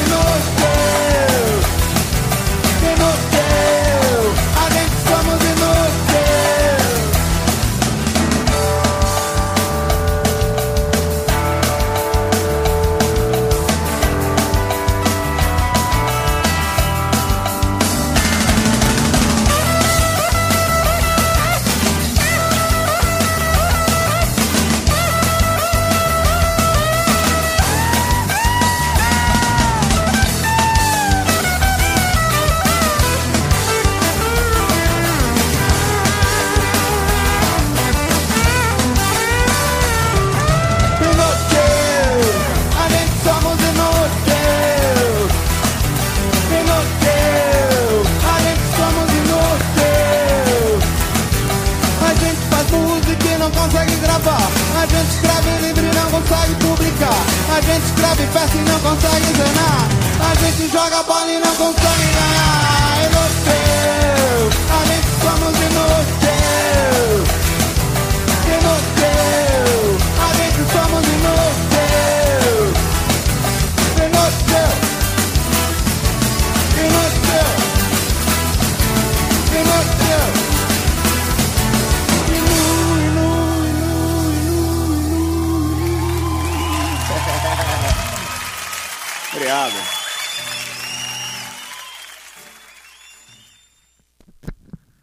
Ordem do Dia de volta na sua Rádio Aurora Recife. Aqui o Ordem do Dia é o argumento além da política. www.radioaurorarecife.com no YouTube, canal Ordem do Dia, Rádio Aurora Recife. Você nos escuta na Rádio Aurora Recife ao vivo e nos assiste no nosso canal no YouTube. Lembrando, Ordem do Dia, todos os sábados ao vivo às 21 horas, horário de Recife, porque Pernambuco não tem horário de verão. Ao vivo na rádio às 9 horas e no Facebook. E todas as quartas às 20 horas, também horário de Recife. As, todas as quartas às 20 horas, a reprise na Rádio Aurora Recife. Esse mês a Rádio Aurora Recife está passando por uma manutenção, uma reconfiguração desses sistemas. Em janeiro, a Rádio Aurora Recife vem com força total, com mais força ainda, e tem novidade em 2019 na sua Rádio Aurora Recife. No terceiro bloco do Ordem do Dia, vamos continuar falando do futuro governo. Aliás, tem sido corriqueiro aqui no Ordem do Dia falar do futuro governo diante das seja expectativas, perspectivas ou as declarações e até atrapalhadas do governo do governo do futuro governo. Essa semana surgiu aí algo envolvendo a família Bolsonaro. A família Bolsonaro, pelo menos dois integrantes da família Bolsonaro. Um ex-motorista do senador do agora senador, ainda deputado federal, deputado é, Flávio Bolsonaro, foi encontrado aí e dentro, engraçado, que foi descoberta, foram descobertas movimentações atípicas, movimentações financeiras atípicas na conta de um ex-assessor do Flávio Bolsonaro. E essas movimentações atípicas foram, foram descobertas a partir da investigação na Assembleia Legislativa do Rio de Janeiro, a Operação Furna da Onça, que investigou corrupção na Alerj e prendeu 10 deputados estaduais no Rio de Janeiro. Dentro dessas investigações, encontraram movimentações financeiras que ultrapassam um milhão de reais na conta do, do motorista. Mais, pouco mais de um milhão e duzentos mil reais do assessor parlamentar Fabrício José Carlos de Queiroz. É assessor parlamentar, motorista, inclusive as, as filhas também uh, foram estão nesse, nessa, nessa investigação e até ontem à tarde se sabia apenas da movimentação financeira em relação ao assessor, a esse ex-assessor, inclusive com repasse de 24 mil reais para Michele Bolsonaro, esposa do futuro presidente Jair Messias Bolsonaro. Ontem à noite foi uh, descoberto também e foi relatado que sete assessores, mais sete assessores do deputado Flávio Bolsonaro movimentaram, fizeram movimentações financeiras atípicas na conta do senhor Fabrício José Carlos de Queiroz. Isso é só um caso envolvendo, mais um caso envolvendo uh, suspeita de corrupção, uh, Bruno, na equipe do futuro presidente Jair Messias Bolsonaro. Só mais um. Lembrando que ontem o Onyx Lorenzoni perdeu as estribeiras numa entrevista coletiva porque também tem caso envolvendo ele, Bruno. É, é, bem, é bem engraçado. É, na prática, sendo né, bem correto, não envolve o presidente eleito. Né? Isso é um assessor, um ex-assessor do filho dele, que é deputado estadual pelo Rio de Janeiro e agora senador. Envolve um cheque enviado para a esposa dele, que não é ele, não é? Então, assim, o que a gente pode dizer é que ele tem muitos laranjas. Opa, é, ele tem um envolvimento assim que não pode ser dado por ele. Mas o que é, o que é curioso nessa ação? Veja, o, o ex-assessor foi verificado, não foi, não era o, o alvo da investigação, foi investigado, investigado todos os servidores da LEGE e se verificou os que tinham movimentação atípica, e lá ele estava. O que é que se verificou mais? Que sete assessores do gabinete do Flávio Bolsonaro depositaram dinheiro na conta deste assessor. Ah, eu acho que foi na quinta-feira. Na quinta-feira, a PGR fez uma denúncia contra o Gedel Vieira Lima, mais uma, né, em que acusava o Gedel de é, reter até 80% do salário dos assessores de seus, do seu gabinete para ele. E isso que aconteceu com este assessor, este ex-assessor do Flávio Bolsonaro, parece muito com o que foi denunciado pela PGR no caso do é, Gedel Vieira Lima. Veja, por que os assessores do gabinete fizeram depósito na conta deste cidadão? Porque os saques deste cidadão não ultrapassavam 49 mil reais. Essa resposta eu tenho. Não ultrapassavam 49 mil reais, porque saques acima de 50 mil reais têm que ser comunicados ao COAF. Então, ele não ele movimentava um valor abaixo dos, dos 50 mil em cada saque para que, diário, para que não fosse verificado pelo COAF o motivo do saque. Por que ele tem que esconder que vai sacar dinheiro da conta dele? E por que ele tinha que sacar dinheiro vivo da conta dele? E como disse o próprio general Mourão, vice-presidente eleito na chapa do Jair Bolsonaro, o ex-assessor tem que explicar da onde vem esse 1 milhão e 200 mil. Afinal de contas, ele não tem renda o suficiente. O curioso é ver o filho do Jair Bolsonaro, o Flávio Bolsonaro, dizer que recebeu as explicações do ex-assessor e eram explicações plausíveis de ele movimentar 1 milhão e 200 mil.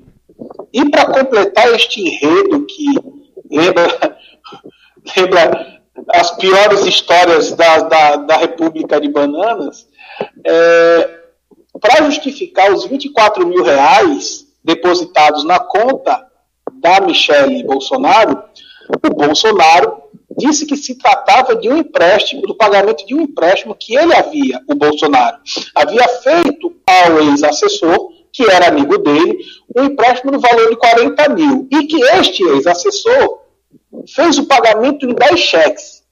Veja, ele emprestou 40 mil o assessor fez o pagamento em 10 cheques de 4 mil. é, 10 cheques de 4 mil, que totalizam os 40 mil. Só que o que está sendo verificado é um cheque de 24 mil na conta da Michele Bolsonaro.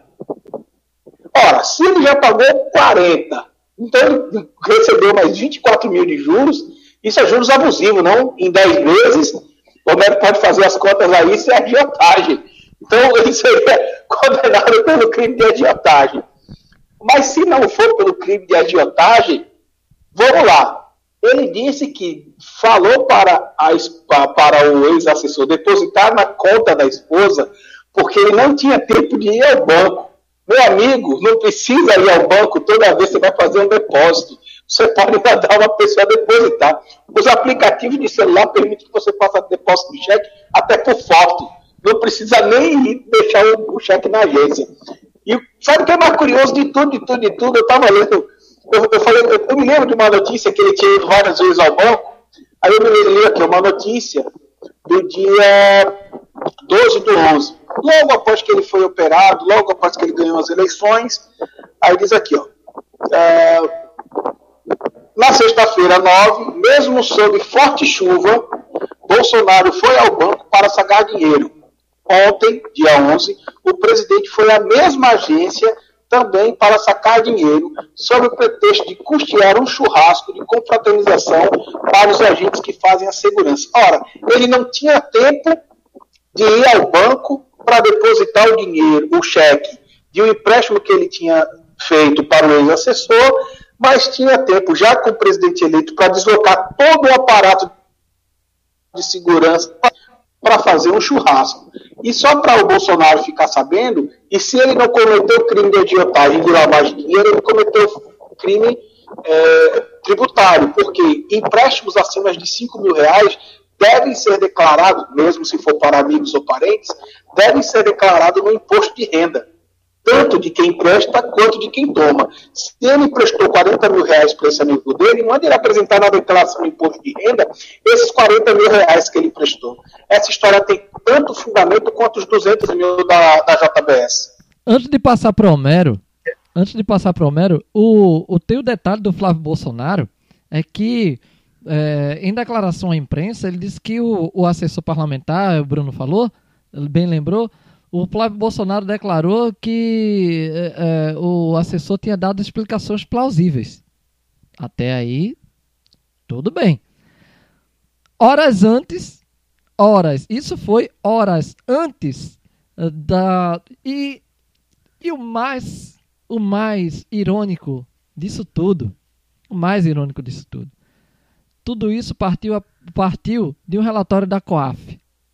COAF, que vai para o Ministério da Justiça. Vai sair do Ministério da Fazenda, Economia, do Superministério, vai para o Ministério da Justiça. E digo mais, me atrevo a dizer, é muito perspicaz do COAF lançar esse relatório agora. Muito perspicaz, porque a Justiça ainda vai entrar em recesso. Anotem isso. Mas a declaração do Flávio Bolsonaro foi horas antes do próprio COAF declarar que mais sete assessores movimentaram dinheiro na conta do digníssimo assessor. Então, e, e o Bruno, você, Bruno, você, você falou, Bruno, que o, o que o montante acima de 50 mil reais, as movimentações acima de 50 mil reais, só que quando há várias movimentações no mesmo dia, mesmo abaixo de 50 mil reais, o COAF, o COAF é, é, notifica as autoridades fiscais. Notifica as autoridades fiscais. Eu tenho um exemplo bem prático, até e, bem prático e bem mínimo mesmo. Mínimo. Eu usei, eu usei o cartão de débito uma vez, duas vezes, duas vezes no mesmo estabelecimento. Duas vezes no mesmo estabelecimento, dois valores diferentes. E minu, pouco, pouco depois, o banco ligou para mim. Alguém do banco ligou para mim para perguntar se eu tinha, se tinha acontecido alguma coisa com o meu cartão, se eu tinha uh, feito alguma movimentação no mesmo estabelecimento. E eu confirmei que sim. Minuto, pouco tempo depois, acho que coisa de, de meia hora. Então, mesmo que seja abaixo de 50 mil reais, mas o COAF notifica as autoridades fiscais quando há uma, muita movimentação. Por exemplo, em 2016, o, a conta foram feitas cinco retiradas, cinco retiradas na conta do assessor parlamentar, somando pouco mais de, de 18 mil reais. O que o COAF fez? Alertou as autoridades fiscais. Romero. É, é o seguinte, Bruno. A família Bolsonaro vem voando baixo.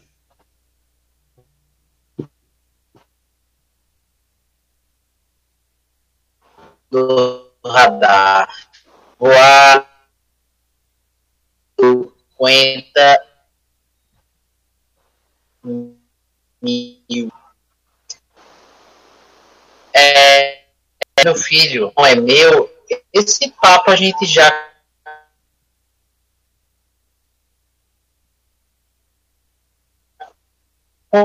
conhece Comigo, companheiro. e aí eu achava muito engraçado que o futuro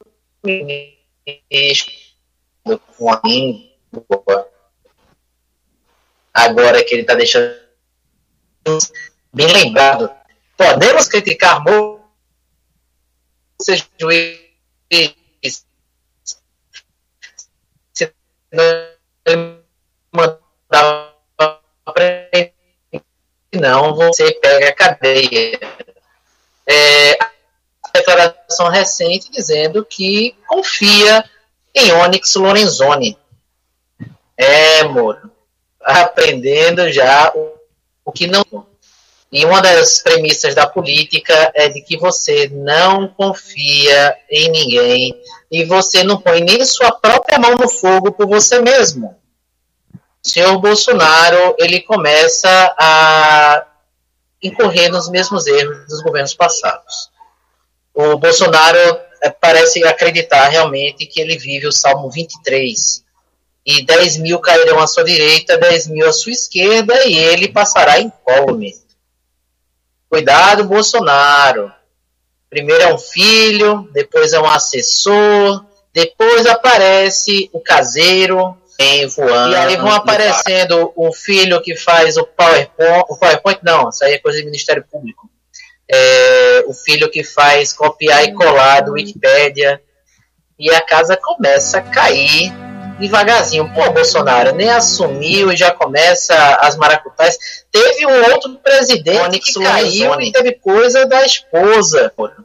É, ah, no caso desse ex-presidente, a esposa deu com a língua nos dentes, né? Aí uma das premissas da política. E Bolsonaro parece que está envolvendo demais a família dele no governo. É, é, deputado, é, filho senador, deputado que parece estão sonhando muito alto. E um dos filhos dele saindo do Rio de Janeiro, a gente já fica desconfiado da procedência, né? Porque com a licença aqui dos nossos ouvintes espectadores do Rio de Janeiro, a coisa tá feia. Aí ou num estado onde se prende ex-governador, governador em atuação, por sinal o Pezão continua preso, né? Até onde me consta, Pezão não foi solto onde se prende pessoal do Tribunal de Contas, deputado, assessor, você fica pensando só quem é que está trabalhando nessa bagaça. Porque não resta ninguém, né? Está prendendo todo mundo. E é daí que sai um dos filhos do Bolsonaro e seus assessores é, banqueiros. São praticamente banqueiros fazendo movimentações atípicas, como diria o COAF, de muito dinheiro, muita grana circulando para lá e para cá, e o Brasil fica curioso em saber qual foi a explicação factível, é, razoável, que esse assessor deu ao filho do Bolsonaro. O Brasil está curioso em saber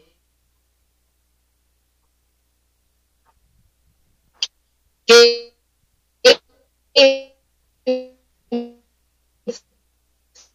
disputas erradas no quintal, e aí ele, da noite para o dia, ficou cheio de dinheiro. E só para terminar, Bruno, aí eu queria fazer uma correção ao que, ao que você disse um pouco antes, é, sobre a questão do Bolsonaro, dele ter que ir ao banco, depositar o cheque. É, há uma certa leviandade da nossa parte fazer essas críticas ao Bolsonaro, que ainda não sabe do, das modernidades do sistema bancário brasileiro, da tecnologia, dos aplicativos, é, lembrar que o governo que vai entrar em 1 de janeiro é o governo de 1719.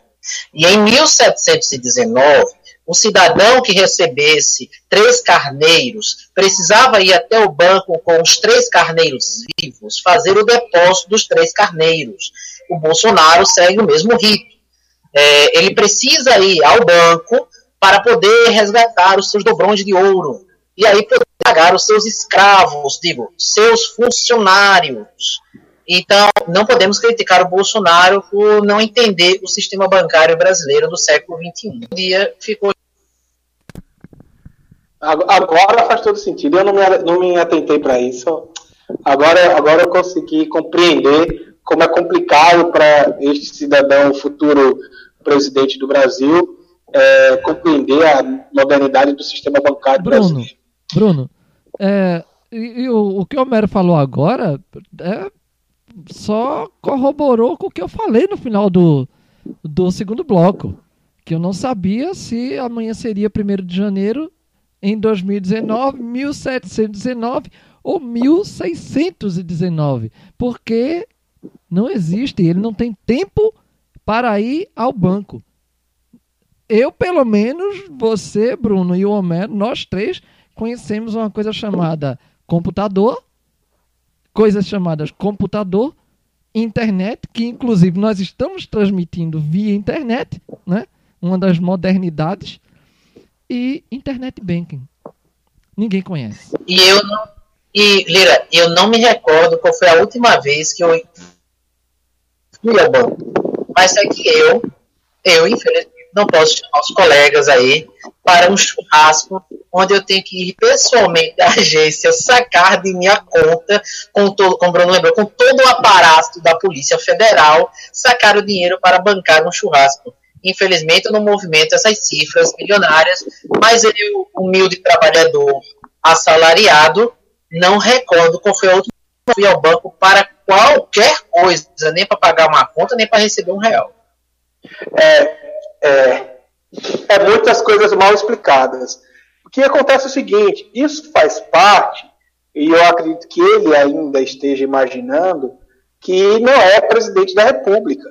Porque essas explicações que ele dava pela metade fazia sentido para os seus seguidores. Mas ele não, não, não governa mais só para os seus seguidores.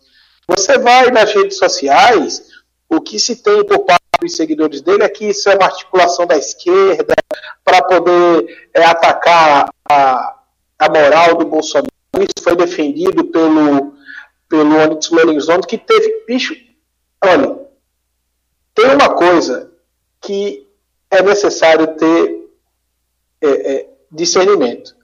Irmão, não adianta mais dizer que o PT errou. Todo mundo sabe por que vocês foram eleitos. O PT errou, não adianta você. Ah, aí o Onyx Lorenzoni pega e fala: onde é que estava o COAF no caso do mensalão? Onde é que estava o COAF no caso do petrolão? Meu amigo, não interessa onde estava o COAF naqueles crimes.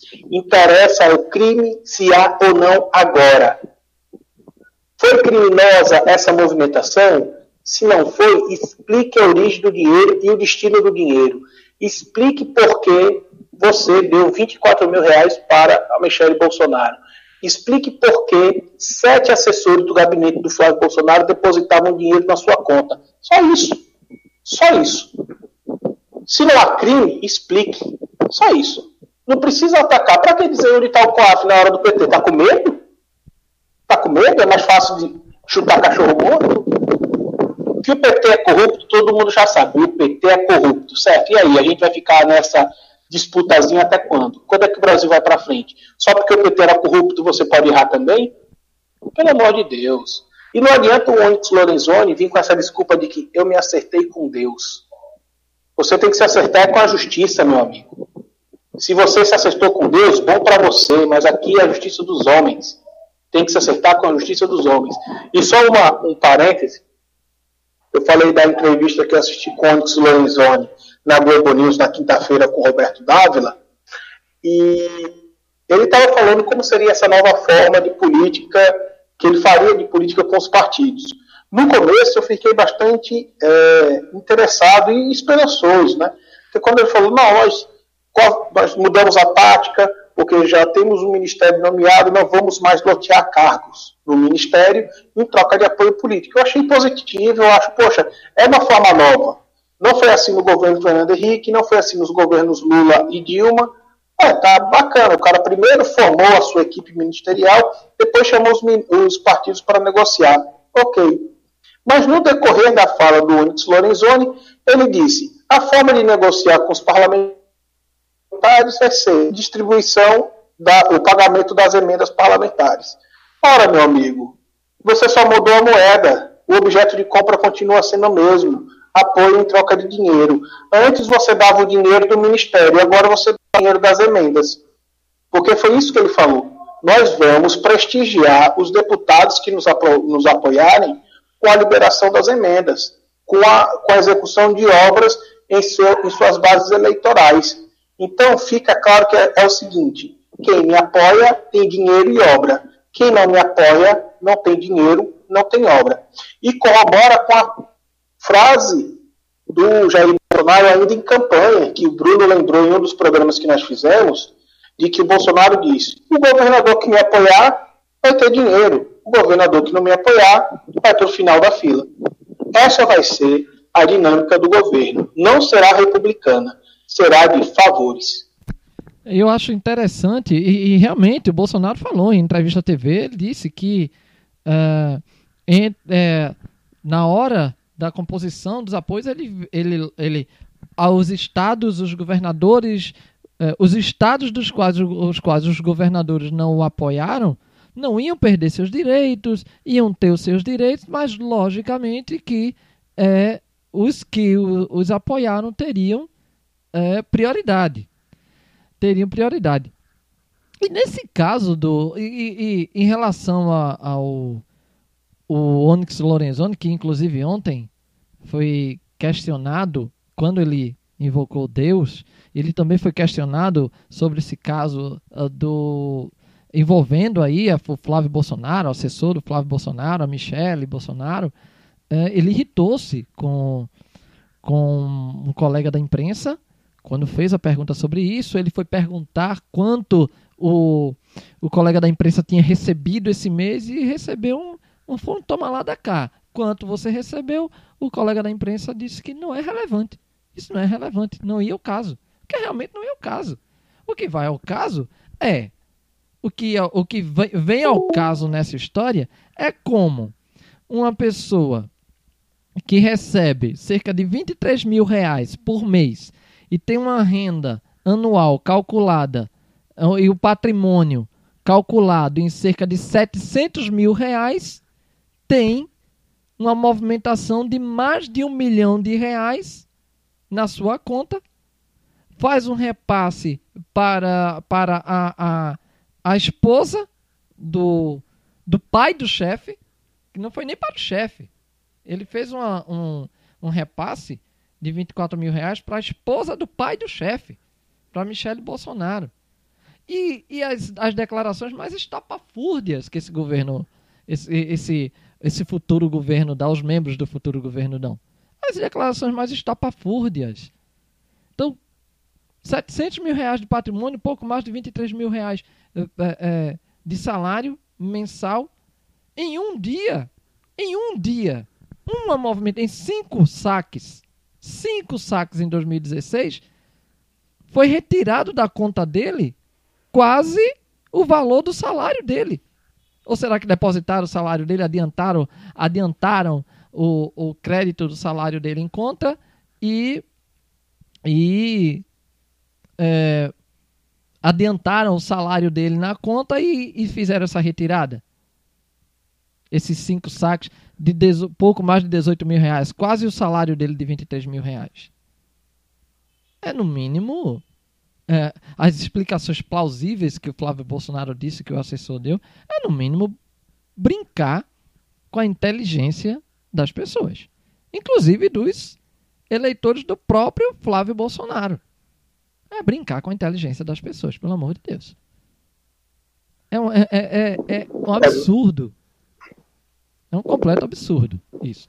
E quando o Onyx Lorenzoni a, a resposta para o Onyx Lorenzoni em relação a onde estava o COAF no governo do PT é simples.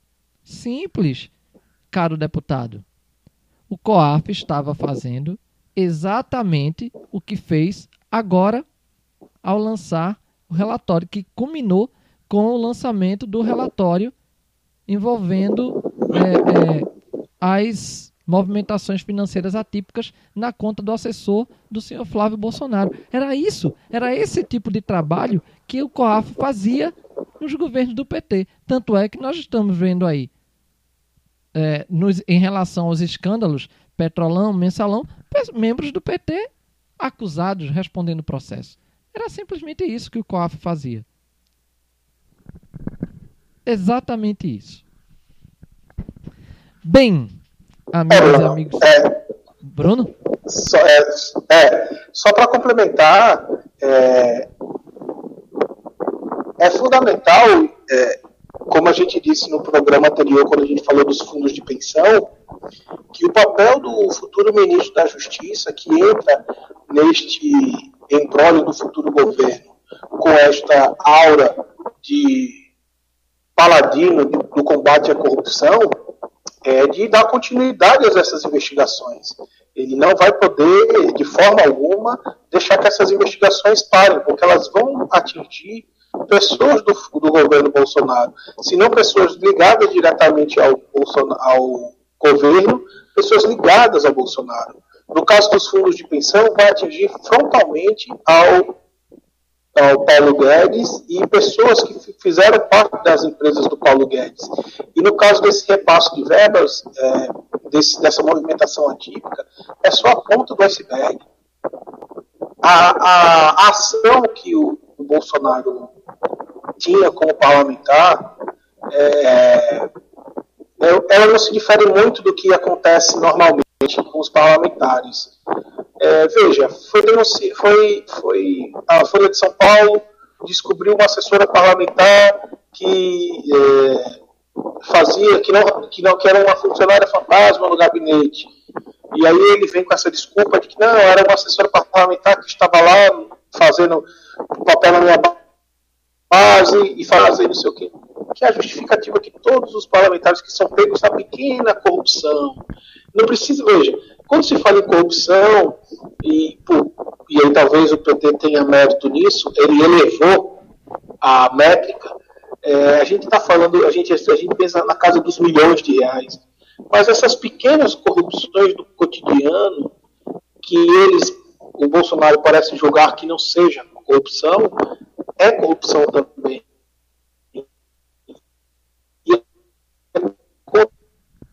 Para isso que o Brasil vem lutando. Por exemplo, a corrupção aparece privilégios, dos desvios de dinheiro, só se espalhando de forma é, é, é, é muito grave brasileira. É isso aí. Bem, amigos, como já virou um já, já virou costume, tudo que é bom dura pouco. O nosso Ordem do Dia vai chegando ao fim e nós agradecemos a você, amiga, amiga Vinalta da Rádio Aurora Recife, que nos acompanhou através eh, da Rádio Aurora, www.radioaurorarecife.com e no nosso canal no YouTube, o Ordem do Dia, Rádio Aurora Recife. Bruno Batista, boa noite e até o próximo Ordem do Dia. Boa noite, Bruno. Boa noite, Homero. Boa noite a todos os espectadores e ouvintes. Infelizmente, o Homero não vai poder dar boa noite hoje. A, a conexão dele caiu, ele não está conseguindo retomar. Mas ele mandou mandando um forte abraço para todo mundo. Forte abraço para o pessoal do Monteiro, chat do YouTube. E, e curtam a nossa página Facebook, acompanhe a gente no nosso canal.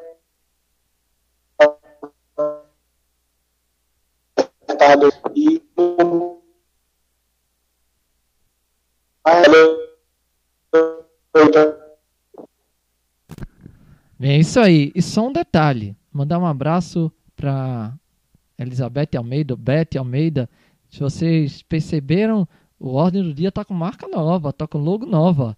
Bem, bem bonita, bem, bem bonita, informativa. Uma logo nova do Ordem do Dia. Quando você vê lá, Ordem do Dia, Ordem do Dia, o argumento além da política, vocês vão lembrar de Beth Almeida. Um abraço, Beth. Oh, muito, muito, muito obrigada. É a marca nova da Rádio Aurora Recife. Bem, amigas e amigos ouvinautas da Rádio Aurora Recife, encerrando mais um Ordem do Dia na sua web rádio preferida. Lembrando, Ordem do Dia, o argumento além da política, 9 horas ao vivo todos os sábados na Rádio Aurora Recife, www.radioaurorarecife.com e no canal no YouTube Ordem do Dia Rádio Aurora Recife. A reprise do Ordem do Dia, este programa você escuta a reprise na quarta-feira, às 20 horas, horário de Recife. Lembrando, Pernambuco não tem horário de verão. Quarta-feira, às 20 horas, a reprise do seu Ordem do Dia, o argumento além da política. Até o próximo programa. Fique conosco, fique na Rádio Aurora Recife. Ordem do Dia, o argumento além da política, Rádio Aurora Recife, conectando você à informação e boa música. Uma boa noite e até mais.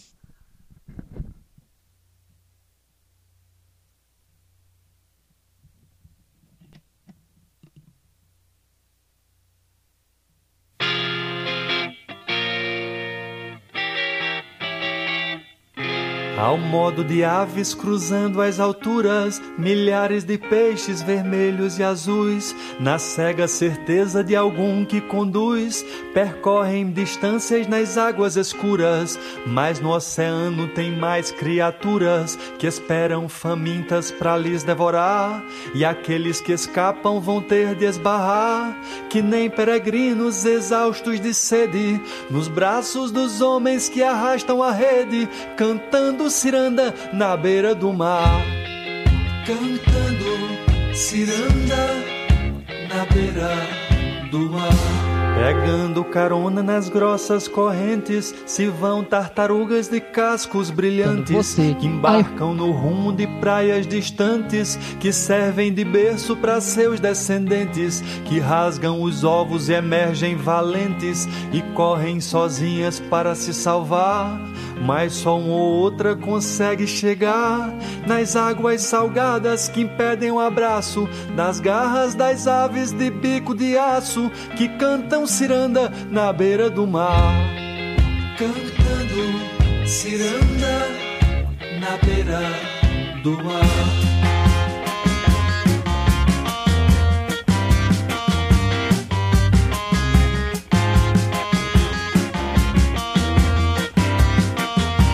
Coqueiros parecem vigias felizes que zombam do tempo que engole os humanos. E assim passam dias e meses e anos. Não cedem, não cansam, não têm cicatrizes. Mas se o tempo aponta para as suas raízes, as águas começam a se aproximar, roendo as entranhas para lhes derrubar. Que nem condenados pendendo penosos nos braços dos ventos, morrendo orgulhosos, cantando ciranda na beira do mar. Cantando ciranda na beira do mar. Cantando ciranda na beira do mar. Cantando ciranda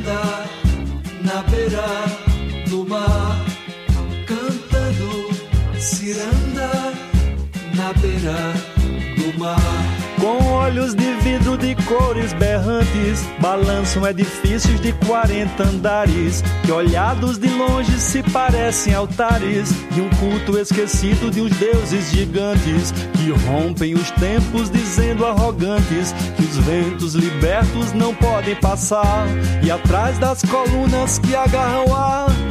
Uns tantos se espremem sentindo os mormaços nas sombras de uns poucos que miram os espaços, cantando ciranda na beira do mar.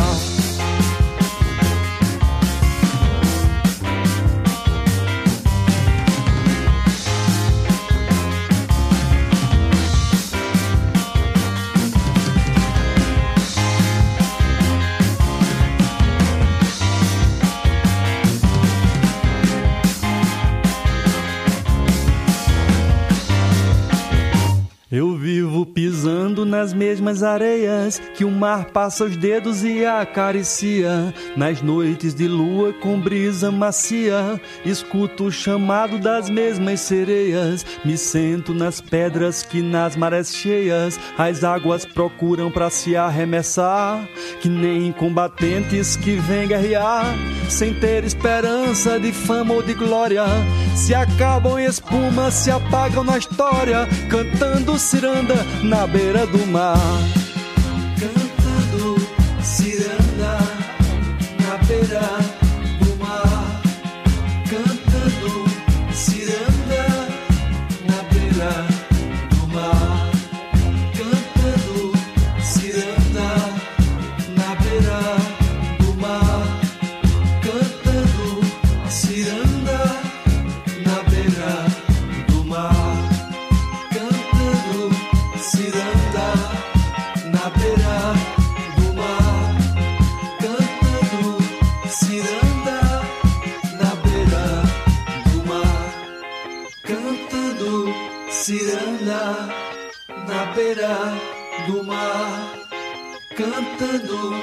accidental